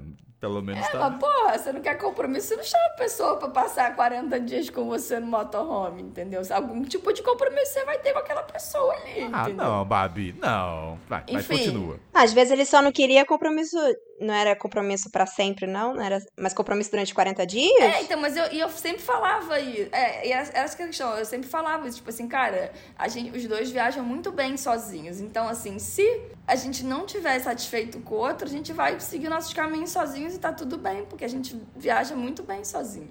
A gente se conheceu assim. E enfim, aí fui para a Patagônia, foi uma viagem incrível, um sonho esse sim foi o sonho. Viajei, ele conhecia, já tinha viajado é, a Argentina toda, os pais já tinham tido um ônibus home com cama para sete pessoas. Então, assim, ele conhecia toda a rota, a gente parava em cada pico, assim, Buenos Aires até o Ushuaia, subimos pela costa. Teve compromisso? Um sonho, a gente era um casal, Era um casal ali durante. Enfim. Ah então, ah, então teve, então mudou a conversa. No começo ele falou que. Não, é, então, é, era isso, tipo assim, defina compromisso, entendeu? Ah, a conversa foi o que, que é compromisso pra você. Entendi. Pô, É. Ah, tá. Entendi. A, a questão é que ele não queria se comprometer com, tipo assim, com longo prazo. Ele queria, mas não queria, ele não tinha certeza. Naqueles 40 É. dias, vamos viver uma vida de viagem. Depois dali. A gente viveu, assim, um sonho. Foi maravilhoso. E aí a gente ia pra Índia juntos. Nossa, tá- nossa Babi, é muito casamento isso, Isso porque não era compromisso. Isso não era compromisso. Aí a gente ia pra Índia junto. Só que aí quando foi na Índia, aí de novo eu falei pra ele. Aí, a- olha a questão da responsabilidade, como é interessante. Porque eu falei assim, Esteban, é o seguinte, eu não iria pra Índia em junho, que é o pior mês pra ir pra Índia, porque essa é época de monções. Eu vou pra Índia porque você vai, porque a gente se dá muito bem juntos. E eu prefiro, né, gosto muito de viajar com você, vai ser incrível.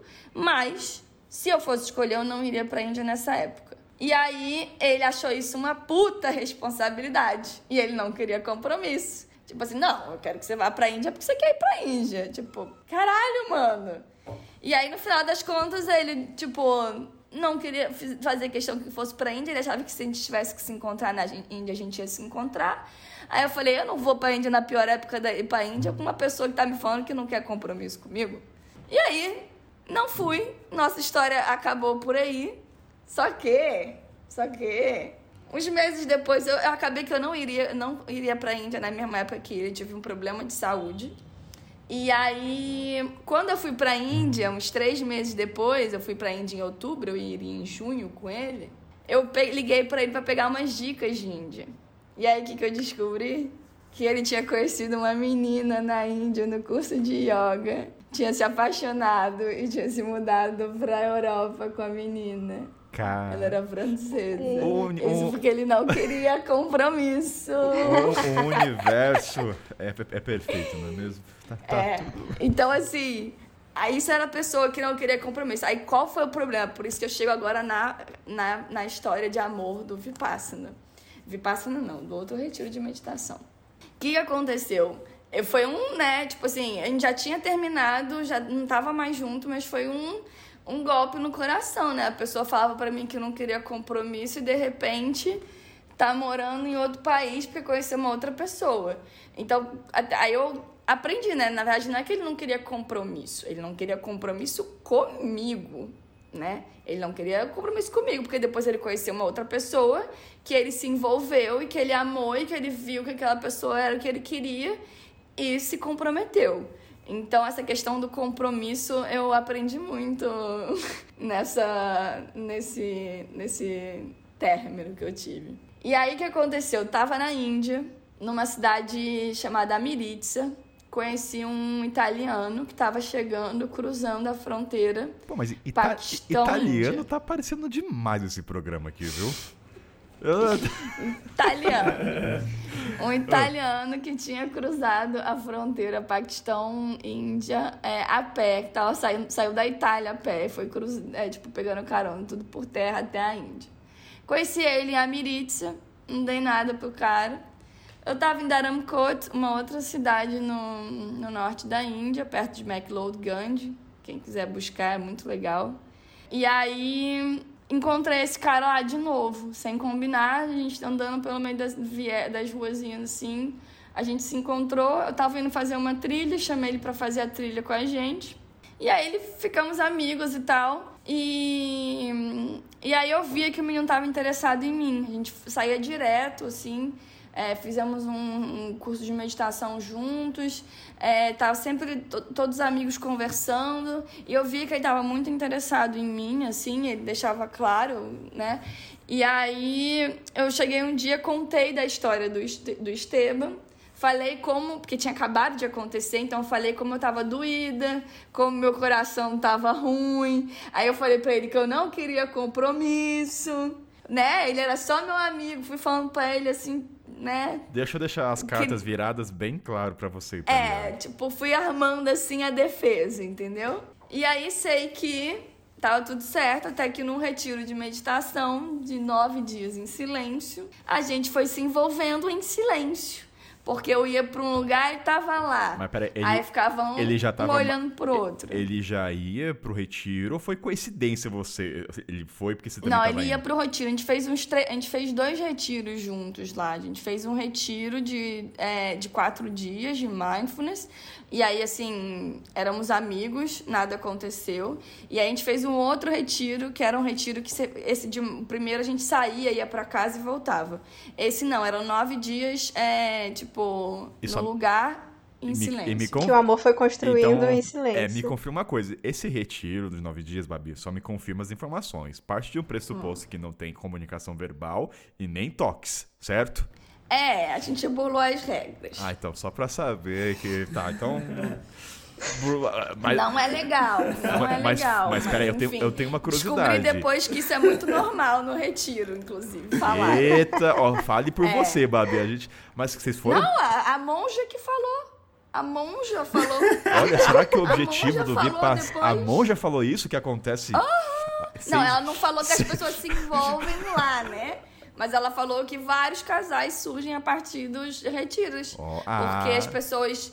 É isso, você tem que se conectar, cara. Você se conecta. E é uma conexão muito doida, porque era isso, a gente foi se conectando através do olhar. Ou seja, Eu chegava pra comer e tava, tipo, sei lá, o único lugar que tinha era na frente dele. Aí ficava, tipo, então provavelmente. pro. Então, não seria por acaso se eu for pra algum lugar que tem retiro, por coincidência, na esquina tem um lugar, um motelzinho, né? Porque o pessoal deve sair. Não, né? É, Calma, Kainan.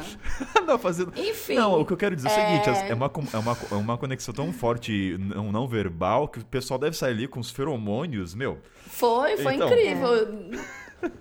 Foi incrível por depois isso- que eu saí, mas foi muito interessante, porque era isso, tipo assim, ah, é, tava lua cheia. Aí eu fui pro terraço pra ver a lua cheia sozinha. Aí cheguei lá e tava no terraço vendo a lua cheia. Muitas coincidências nesse É, relacionamento. e, e aí a gente ia toda hora se vendo e a gente foi se envolvendo em silêncio. É, e aí, enfim, a gente não se beijou durante o, o, o, o retiro, a gente, mas a gente se abraçou, teoricamente a gente não poderia. A gente não poderia se tocar. Foi muito interessante isso, né? Porque é um, é um nível de energia que você vai aumentando assim um tesão no corpo inteiro, sem só com o corpo. Eu falei isso num podcast, só com a mão você consegue deixar a pessoa com tesão. é Tudo muito que, a gal- tudo que a galera vê de Vipassana, então, a gente tá revelando as verdades. Sensacionalismo aqui pra galera. Gente, Não, esse não é Vipassana. Eu não faria isso no Tá, Vipassana. não, não é vida, tá, tô retiro então, mas o retiro espiritual, gente. Saiba que o objetivo final é sair com um parceiro, entendeu? Pode ser que não aconteça ali. Não, não é esse o objetivo final nenhum. Não é esse. Eu tô trazendo a parte leve, Babi. Eu tô, tô criando uma expectativa. Não, tô tentando. mas não é. Mas acontece muito. Aí- Acontece. ah, então, acontece muito. Então- Então... aí a questão. Aí sabe qual é o problema? Aí você fala que acontece, aí a pessoa vai pro retiro ela vai criar a expectativa do quê? Mas a. Vou achar um cara Mas, aqui no retiro. mas, Babi, a vida é em cima de criar expectativas. Essa é a magia da vida, entendeu? Como é que você viajar não, não imagina conhecer um italiano que dá tchau pelo trem enquanto vai correndo, enquanto o trem acelera? É isso, a vida é isso, Babi. Ai, meu Deus. É, vamos agora, agora vamos, vamos mudar pra vida real, então, porque essa história é bonitinha, é linda, mas não, não, Acaba. agora né? não, não, mas peraí. Então só pra puxar pro Davi, calma aí. Mas só pra encerrar essa história Não, do porque eu não hate. acabei a história. Ah, tem... Não, eu quero saber se teve compromisso não. ah, tem mais Deixa coisa? eu ouvir achei história que. de eu- amor. Ah, então vai, desculpa, desculpa, desculpa. Calma, vamos lá. vai. Pô, é isso, calma, ainda falta muito, ainda fui rejeitada. Não, mas é que você Vou tem tentar, ser, tempo. vou, vou tentar ser breve. É, tenta ser breve. Nos envolvemos no, no, no retiro. Saímos do retiro, ficamos juntos. É, fomos, tipo assim, alugamos uma casinha juntos. A Paty, por exemplo, em Pixel, estava lá, conheceu ele. E a gente se envolveu, a gente foi pra Nova Delhi juntos. É, fiz- fizemos vários rolês, várias coisas juntos. Eu fui pra Calcutá, depois ele me encontrou em em Varanasi. A gente passou o Réveillon juntos. A gente foi assim, só se apaixonando e se envolvendo assim. É um comer, rezar e amar versão Babi, né? É. Aí, não, foi muito foda essa história. É, um pega trem de sei lá onde pra encontrar em sei lá o quê. É, passa perrengue junto.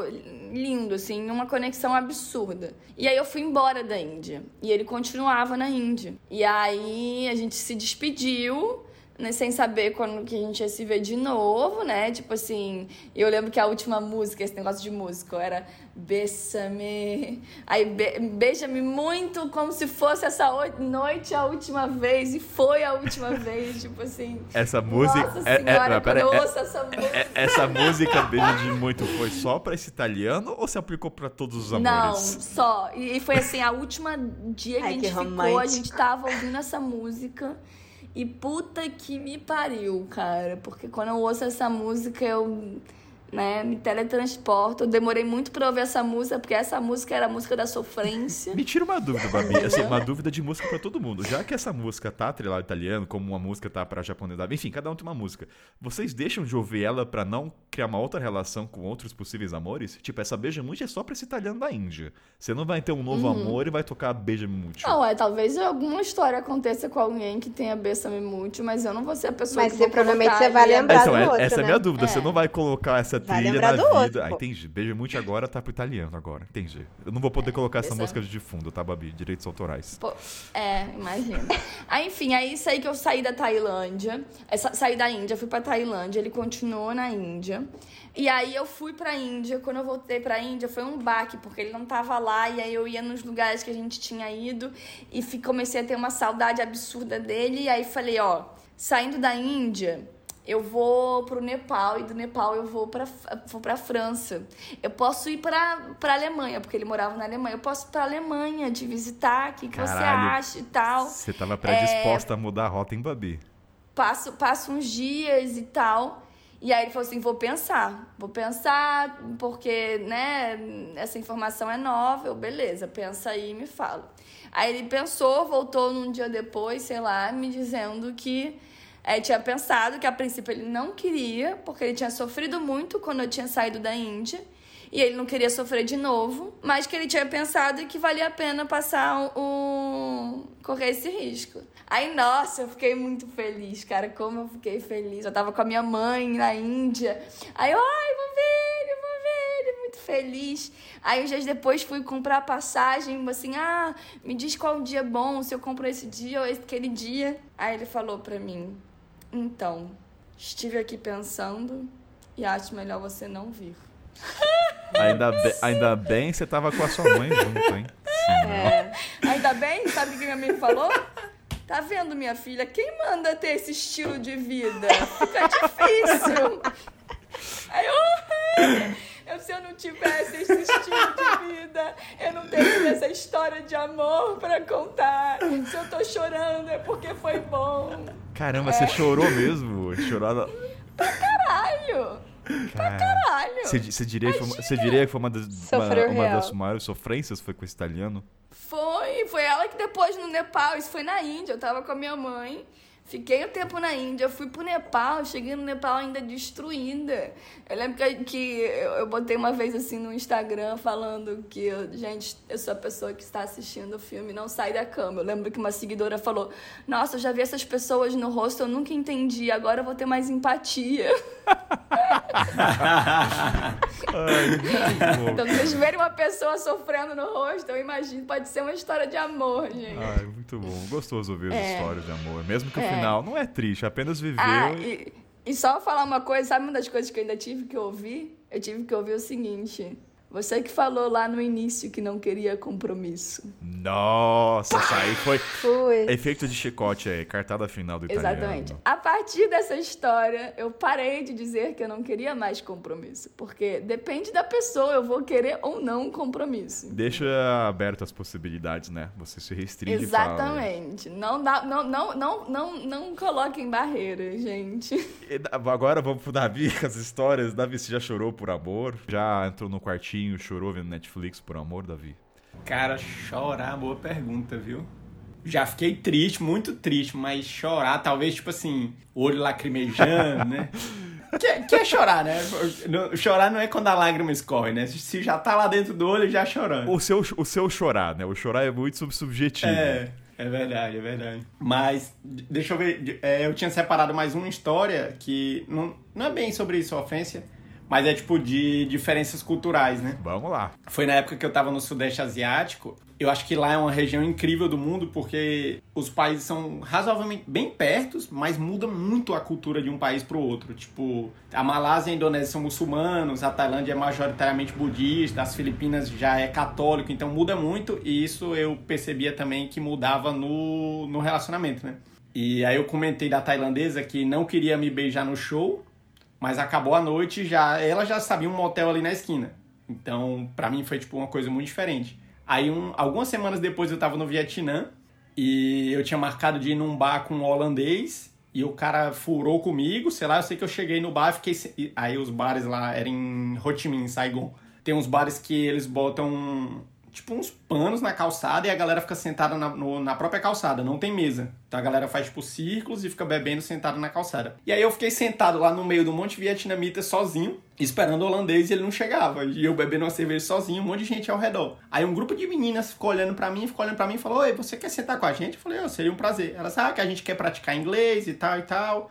Aí fiquei conversando com elas a noite inteira. Aí quando o bar tava fechando, elas, aí a gente vai numa balada, quer ir com a gente? Eu falei, opa, vamos. Aí fui na balada com, eu acho que eram cinco vietnamitas. E aí eu tava, na, por causa da tailandesa, eu tava nessa dúvida, né? Será que rola alguma coisa nas baladas daqui? Eu não sei. Na Tailândia não, não rola. E aí eu fiquei observando na balada e não tinha ninguém ficando, ninguém se beijando, né? E eu fiquei dançando com a vietnamita, dançando, dançando. Eu falei, ah, vou tentar. Aí peguei, beijei ela e ela beijou naturalmente, na frente das amigas, na frente de todo mundo. Aí eu falei, ah, aqui no Vietnã, então já parece que é mais normal essa questão de afeto, pelo menos na festa, né? Em público, na rua, não, não é comum também, de jeito nenhum. Aí trocamos o WhatsApp. No outro dia ela, ah, eu quero te levar para passear. Aí ela era uma bem baixinha, assim. Ela chegou numa motoquinha dessas de scooter, né? Com um capacetezinho rosa. Oi, boa tarde, não sei o quê. Me deu um capacetezinho e me levou para passear pela cidade. Aí foi muito legal, né? Conheci uma pessoa do lugar e tal. Aí depois a gente jantou. Eu levei ela para comer um Subway. ela, ela odiou. Porra, ela odiou. Ela, nossa, negócio caro. É que eu gosto muito de Subway. E fazia muitos meses que eu não via. Tipo, nos outros países não tinha. Lá em Ho Chi Minh, quando eu vi, eu fiquei muito feliz. Ela odiou o Subway. Falou, caro e ruim. Ela esperando um jantar romântico. Expectativas. E aí, e aí depois do Subway, eu chamei ela pra minha pousada. Aí a gente chegou lá e tal, aí eu, pra mim tava óbvio que ia rolar, né? Tipo, a gente tinha ficado na balada e tal. Quando chegou lá na hora, ela, eu só preciso te dizer uma coisa, não vai rolar nada. Aí eu falei, como assim? Ela, não, aqui, se eu transar antes do casamento, eu não caso. Aí eu, quê? Ela, não, é, tipo assim, é impensável pros homens vietnamitas casar com uma menina que não é virgem. E isso a gente já tava, tipo assim, quase no ato, tá entendendo? Aí eu, mas e aí? Aí ela, não, e aí a gente pode ficar, tipo, brincando aqui de outras coisas, mas não, não poderia. Sem penetração. Não. É, não poderia ter penetração de. Porque, tipo assim, Oral poderia podia? acabar com o futuro dela. Podia. Podia tudo menos penetrar. É. É, porque. É muito interessante era- essa ideia do sexo, né? Da penetração, assim. A importância. Aí sim, aí, aí então, tipo, na Tailândia foi. Não podia beijar na, na festa, mas foi pro motel. No Vietnã beijou na festa, mas foi pra pousada, mas não podia ter penetração.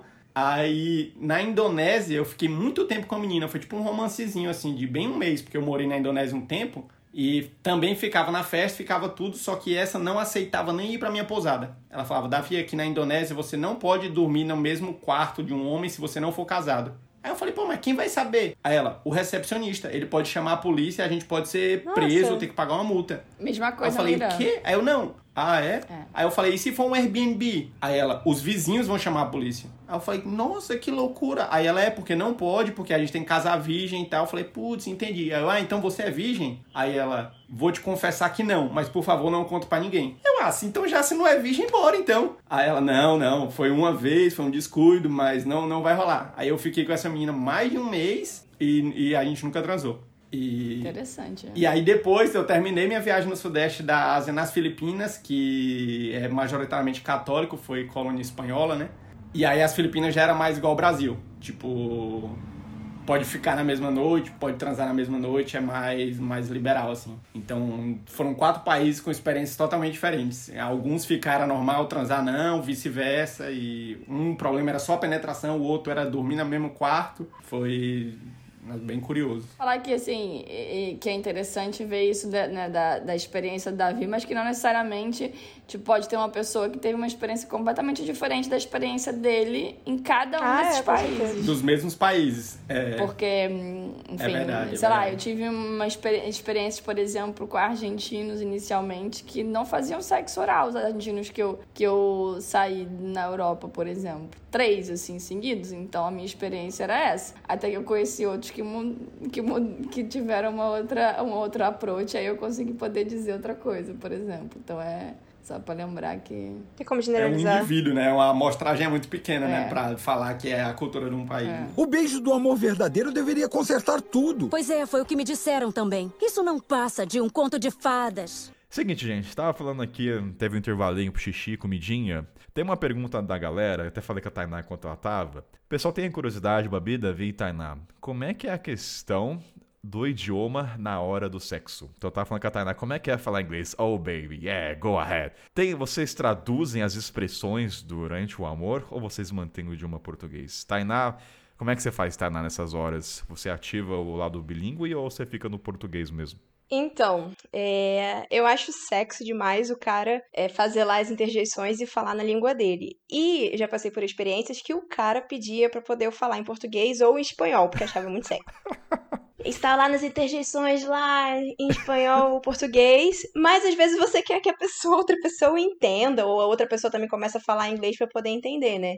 E aí é, é diferente. Aí, tipo, no início, né, eu não falava inglês, eu falava assim, caralho, como que eu vou falar isso em inglês mesmo? E, e aí tinha que lembrar pra poder sair. Babi, algum comentário sobre? Tem, tem isso que a Tainá falou, às vezes as pessoas querem ouvir em português porque elas acham o português uma língua sensual, então elas querem ouvir uma sacanagemzinha no seu idioma, né? Porque eu acho que também a gente. O nosso repertório na nossa própria língua é muito melhor do que o repertório em outra língua, não é mesmo? É, eu falo outras, outros idiomas, então sempre busco aprender sacanagem, né? Em francês, em inglês e espanhol, porque. Por que não, né? Se, se pode. Comunicação é uma coisa que se pode ser aprimorada, né, ajuda uma boa comunicação, entendeu? Ah, Enfim. mulher ver- versátil. Você pesquisa, vocês pesquisam as palavras ou vai aprendendo na hora mesmo na prática? Não, mas eu vou perguntando, né? Eu posso perguntar como é que eu falo isso em, em- em francês. Inclusive, Né? uma das primeiras palavras assim que eu aprendo de uma nova língua é o que, que vocês falam de besteira? É, Mas sempre palavrão, alguma coisa assim, né?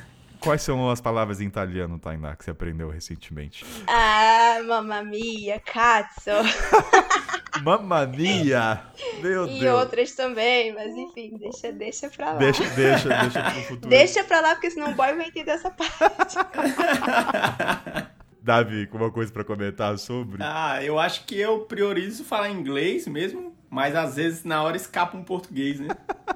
É, tipo, a- na hora do desespero você sempre volta pra, pra língua materna, né?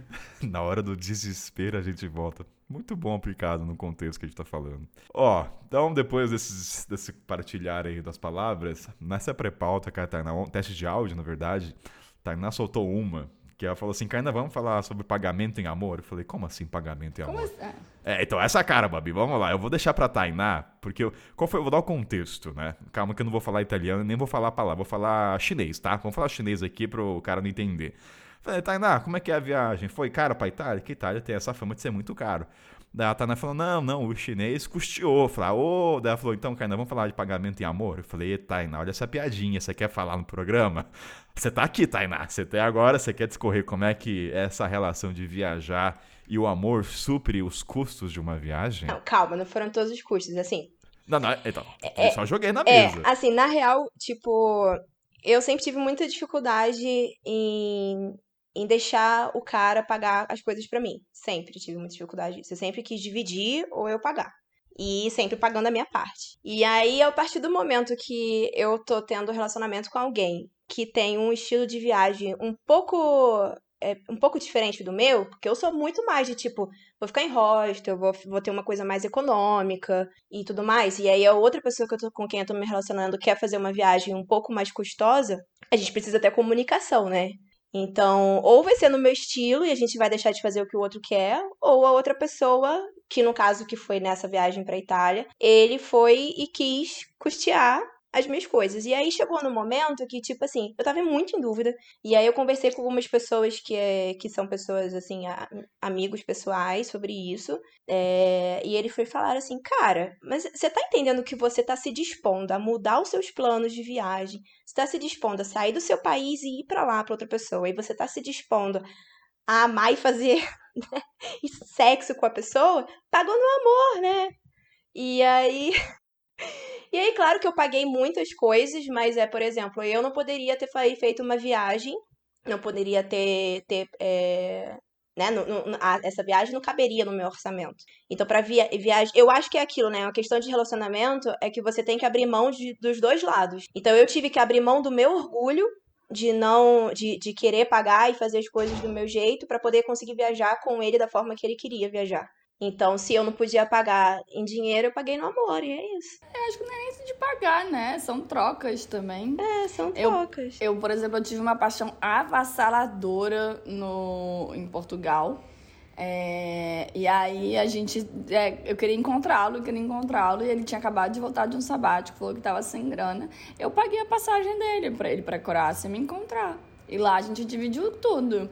Tipo assim, eu quero te encontrar, eu posso pagar. É, tipo, é, né? Você tá disponível, se não tem grana, eu te mando a passagem, você vem. E ele. É porque de alguma forma a gente tem que fazer com que as coisas aconteçam, se a gente quer muito. É, e dinheiro é pra ajudar, né? Então, assim, é, eu já fiz isso. Aceito também quando fazem. Com, tipo, foi o que a Tainá falou, é colocar o orgulho de lado, né? Tipo, às vezes a gente não quer porque, pô, o outro vai pagar, é, sente, sente, às vezes, pode ter gente que se sente inferior. Mas hoje em dia eu aprendi a aceitar e dizer muito mais sim, tipo assim, gentileza. E eu também já paguei, entendeu? É, e aí uma coisa que eu penso hoje em dia, sei lá, vamos viajar? Ah, mas eu tenho só 5 reais. Beleza, eu tenho 55. Temos 60. Entendeu? É o que, que eu tenho, o que, que você tem, vamos juntar aí, a gente vai fazer o nosso rolê, entendeu? Cada um vai dar o que pode. Uns vão poder mais, dar mais dinheiro, enfim, acho que é troca. É, fazer um adendo, assim, eu acho, é uma das coisas que eu percebi nesses anos aí de amores de viagem e de não querer também é, ter um relacionamento sério, é que a gente só torna as coisas possíveis quando a gente realmente quer. Então, isso envolve tudo. Isso envolve questão de dinheiro, de você deixar de ser orgulhoso, isso envolve de você pegar e dar a, a cara a tapa, e as coisas só realmente acontecem quando você quer, principalmente relacionamento à distância. Tipo, agora, por exemplo, quando a, o primeiro relacionamento à distância que eu tentei, e que para mim foi um obstáculo muito grande, é, o inglês, que a gente só, só tinha como se comunicar em inglês, Hoje em dia, eu, tipo, eu desenvolvi o meu inglês, assim, 100% porque eu falo com ele todos os dias. E aí, já hoje em dia, já, já não foi mais obstáculo porque eu quis manter o relacionamento, né? É, e de tudo isso, eu acho que uma coisa que alivia é a gente exclui aquela e sim, né? Quando eu falei da questão de ir para Portugal, cara, é um alívio saber que eu tentei. Assim, eu ficaria muito mal se eu não tivesse tentado. Mas eu ficaria pensando até hoje, e se eu tivesse ido para lá? Então, assim, Verdade. cara, foi, aconteceu, não rolou, mas, cara, nossa, melhorou muito a relação. É melhor então, tentar eu... e não dar certo do que não é... tentar e ficar pensando como seria, né? Nossa, é horrível. Assim, para quem já tem ansiedade, isso é uma tortura.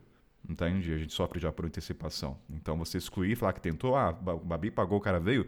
Ah, teve seus momentos, mas é isso. Foi lá, aconteceu e tem história e aprendeu. Sempre a gente agrega, né? Maravilhoso. Então, só você falou sobre essa ansiedade, sofrer por antecipação. Isso é uma coisa que eu aprendi muito durante a viagem e trago para os meus relacionamentos. A gente às vezes deixa de. Tipo, você tá com a pessoa, a pessoa vai embora daqui a 10 dias. E está sofrendo desde o dia 1, porque a pessoa vai embora daqui a 10 dias cara, usufrui do tempo, sabe? Que você tem com a pessoa. É tipo assim, é, é tempo de qualidade na vida. Aproveita esse momento para fazer memórias positivas. Não adianta sofrer, você já vai sofrer depois. Então, assim, é, é, é, aquela clássica máxima, aproveita o momento presente. Isso é uma das coisas que amar na estrada me ensina muito. É tipo assim, o que eu tenho é isso daqui, agora sabe? Que eu aproveite muito bem é, esse tempo com essa pessoa, que eu crie memórias assim inesquecíveis. E Babi, assim, eu, vou até, vou até puxar uma, uma das. Umas, uma- eu viajei com algumas pessoas que não eram amores, não eram paixonites, mas os meus maiores. Eu, não, eu, tenho, eu tive uma ansiedade, mas não na estrada.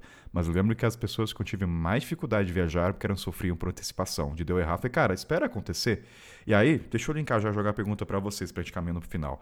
Como é que é lidar com os términos na estrada? Porque partindo do pressuposto assim, vai que o cara sofre uma semana, ah, Babi, você vai embora daqui uma semana, o cara já começa a entrar no estado de espírito introspectivo, acabou. E, cara, tem uma semana, que diz muito sobre a pessoa, né? Eu acho que é 880. Ou a pessoa curte até o último momento e na hora do voo dá aquele choro, aí descarrega tudo. E tem aquele que na semana já acabando já começa a entrar no estado que até faz mal pro parceiro, né? Mas como é que vocês lidam? Ou histórias também de como o parceiro e a parceira lidaram com o término? Então, é, eu acho que a gente pode conduzir, né? Como assim eu tenho mais experiência nessa questão do, das rupturas, de estar sempre indo, eu acho que eu acabo sabendo como conduzir mais, tipo assim, quando a pessoa começa a reclamar, eu tipo, não, vamos. A gente tá aqui agora, tipo assim, esquece que tá vindo, vamos aqui, esquece, muda de assunto.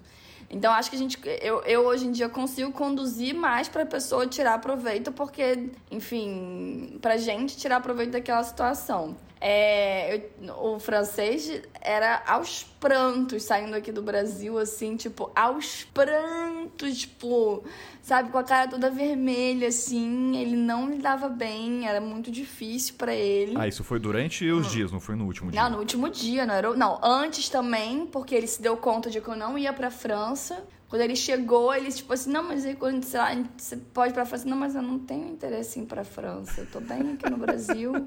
tipo, eu não quero. E aí ele foi lá no primeiro dia, então, assim, foi uma frustração enorme pra ele. Então, de vez em quando ele trazia isso durante os, ao longo dos dias que tinha.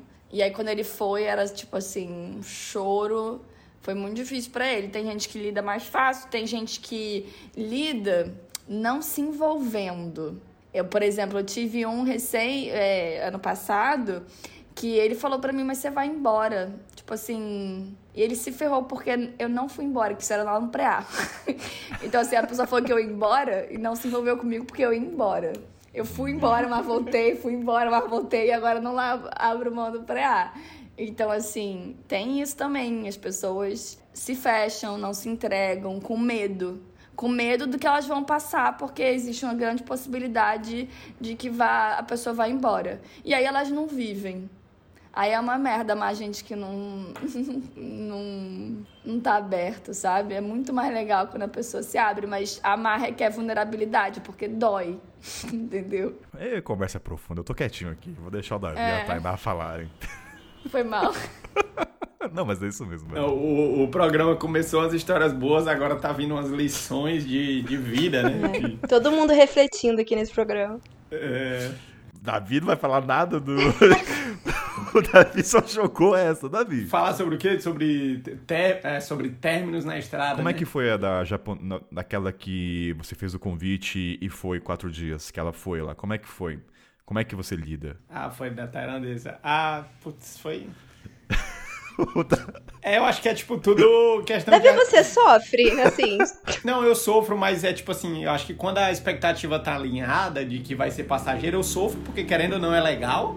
Então você queria continuar, mas eu tento botar mais a cabeça em primeiro plano. Tipo, pô, eu já sabia, eu já sabia, não tem por que sofrer. E aí eu lido com o sofrimento, me convencendo de que ele não faz sentido. Não sei se fez sentido o que eu falei agora. É sua, estrate... é estratégia, é o que passa na cabeça pro Davi pra lidar com um- a, tri- a despedida. É, acho que as frustrações maiores é quando eu criei expectativas de que poderia virar alguma coisa mais séria, um compromisso, e não deu certo, ou porque os caminhos não deram certo, ou porque a outra pessoa também mudou de planos. Aí, aí, aí acho que é mais difícil lidar. Tipo.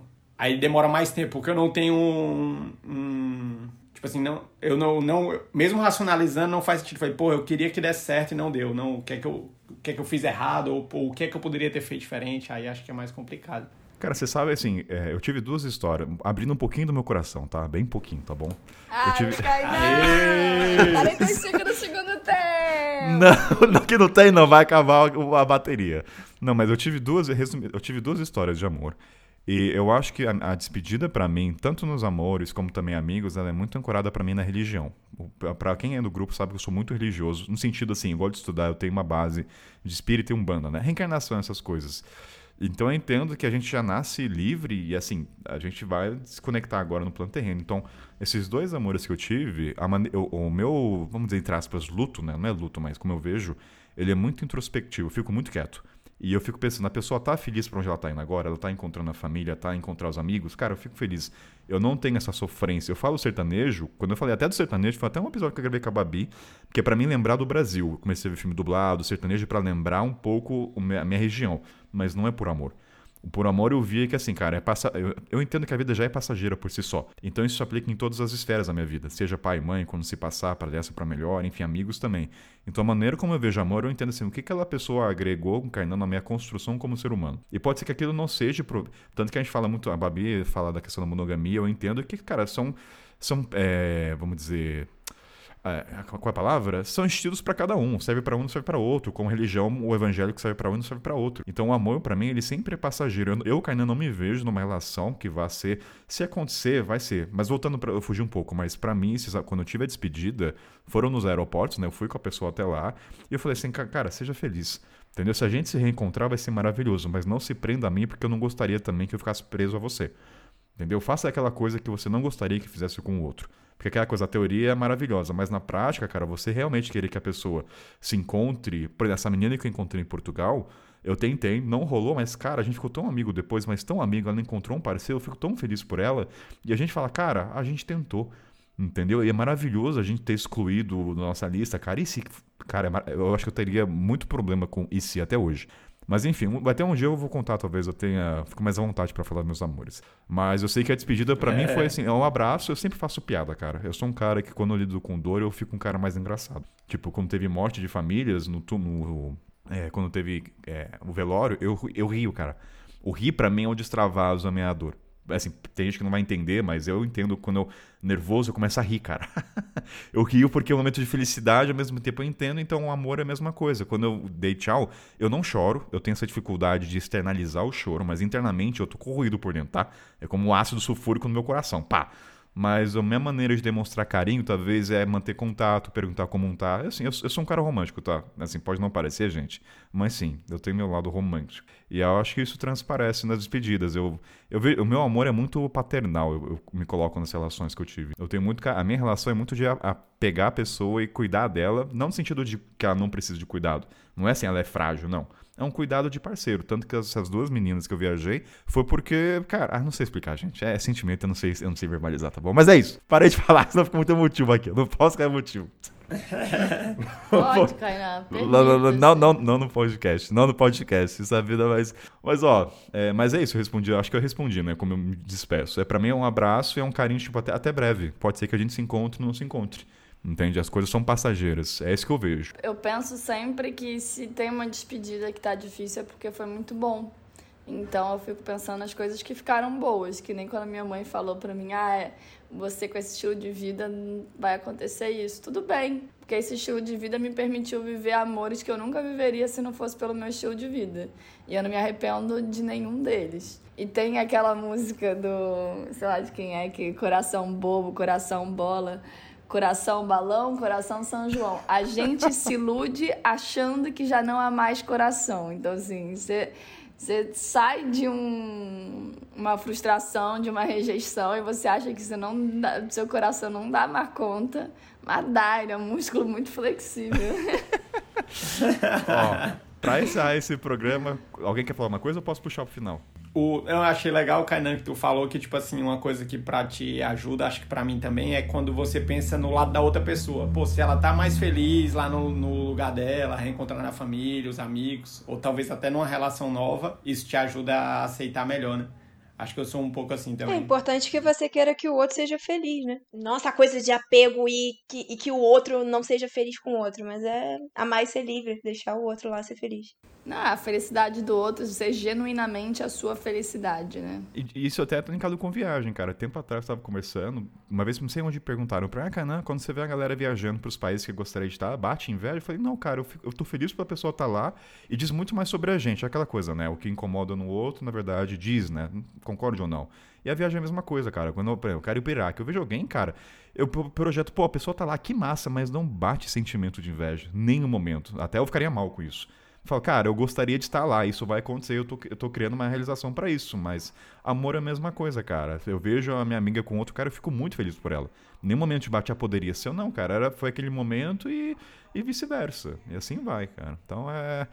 Ah, acabar esse programa sentimental. Ah, vai. Eu, eu, eu ia só fazer um, um negócio sobre, que é sobre amor também, que é quando a felicidade do outro não te inclui mais, né? Para o outro ser feliz, você precisa estar longe dele, né? Tipo assim, eu né, fui casada, é, tenho um meu ex-marido. Pro meu ex-marido, a felicidade dele hoje em dia não me inclui. Inclusive, eu preciso estar distante para ele ser feliz. Se eu estiver perto, eu posso atrapalhar a felicidade dele, eu posso atrapalhar, né? Ou, enfim, a dinâmica familiar dele e tal, né, por ser uma ex. Então, isso é muito doido também, quando você entende que para o outro ser feliz, você precisa estar longe, você precisa estar fora de cena. Então, assim, a felicidade genuína do outro não te inclui mais. E pelo contrário, ela não só não te inclui, como ela. Ela não te quer, é, sai daqui. Ela não te quer perto. Então, e isso é amor.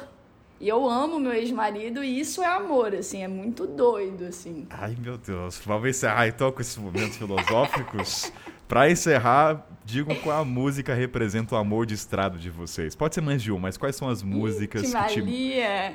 Que te ma- a, a minha é o Rick Ashley Together Forever. Together Forever. Aquela bem dos anos 90, né? Vou deixar o link aí pra quem quiser ouvir, as- mas quais são as músicas? A Babi tem o Beija-me Mucho. Tem o Bessame Mucho, que é linda, que me lembra o Jacob. Ih, falei o nome.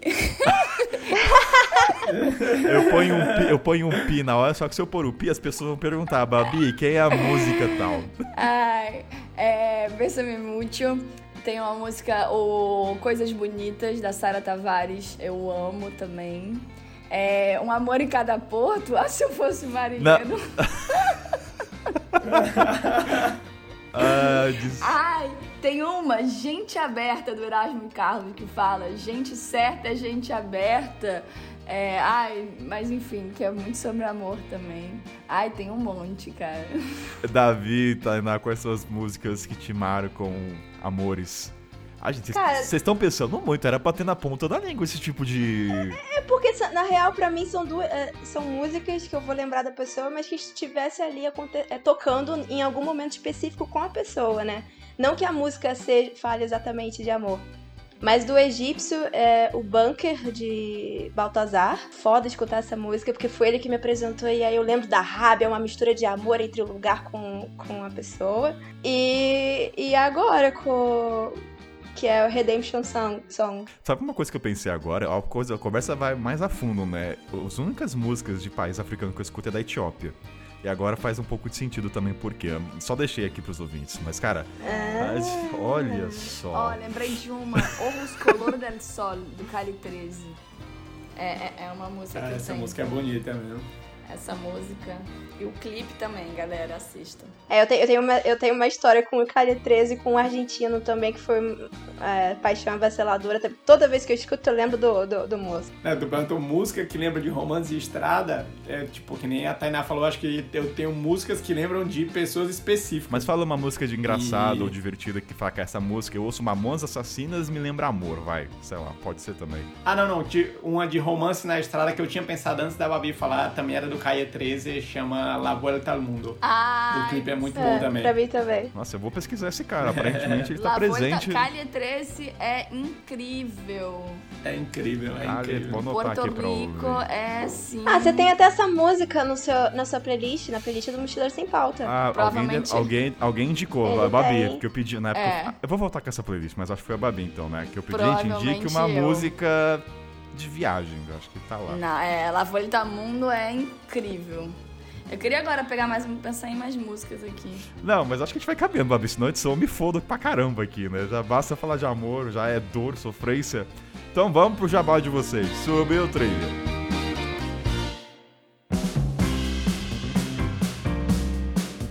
Aquele momento jabá ao crime de amores, como vocês ouviram, gente. Vamos começar diretamente de Panamá, Davi Montenegro, onde as pessoas te encontram e façam o seu merchan ah, na base do amor. E aí, galera, é, eu tô principalmente no Instagram. Meu Instagram é cabeça para baixo, mas o arroba é cabeca, sem o cedilha, né? Ponto pra, ponto baixo. E no momento eu tô fazendo uma viagem de bicicleta atravessando a América Central, pedalando sozinho. Então eu tô com conteúdo lá no Instagram todo dia, mas eu também tenho os livros publicados. Eu tenho dois livros de histórias publicados, um sobre a Europa Oriente Médio, outro sobre a África Oriental. E lá tem o meu dia a dia nas viagens, também tem história de romance, então algumas dessas histórias que eu contei aqui estão em mais detalhes lá. Acho que escrevendo eu abro meu coração mais. É, acho que tem lá mais detalhes, ó. Isso aí é pra galera ficar curiosa e comprar os livros, hein? E os links dos livros estão lá no Instagram também. E é isso, valeu! Tainá Teles, vai que é tua, minha querida. Eu tô lá no Instagram, no Fora da Rotina, é arroba fora, underline da rotina. E aí, basicamente, eu tava sempre, né, divulgando lá minhas viagens sozinha. E agora eu tô lá divulgando a viagem, fazendo posts lá da viagem pela Itália com um boy, namoro à distância. Tá tudo romântico o Instagram da Taimar agora. Tá tudo, tá, romântico, tá tudo romântico. nem eu acredito. Mas vocês me encontram lá pra poder ouvir mais essas histórias. Babi, minha querida, onde as pessoas encontram nessa rede virtual? Estou no Instagram, arroba babicade, C-A-D-Y. Eu tô dando aula de inglês online, em grupo. É, aliás, em grupo vai começar, mas até esse podcast sair, talvez já tenha saído a aula. é, aula, é, mentoria de viagem, divido um pouquinho da minha vida nômade pelo Brasil, pelo mundo.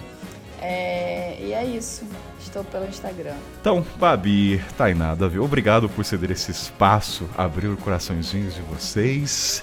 Então vamos ver como é que as pessoas vão achar dessa conversa profunda, histórias engraçadas, amor. Mandem mensagem pra gente, falem, mandem amor pra gente. É, Quando vocês boa. ouvirem esse podcast, recebam eles com amor e re- repliquem amor. Então mandem uma mensagem pra gente. Amei o podcast.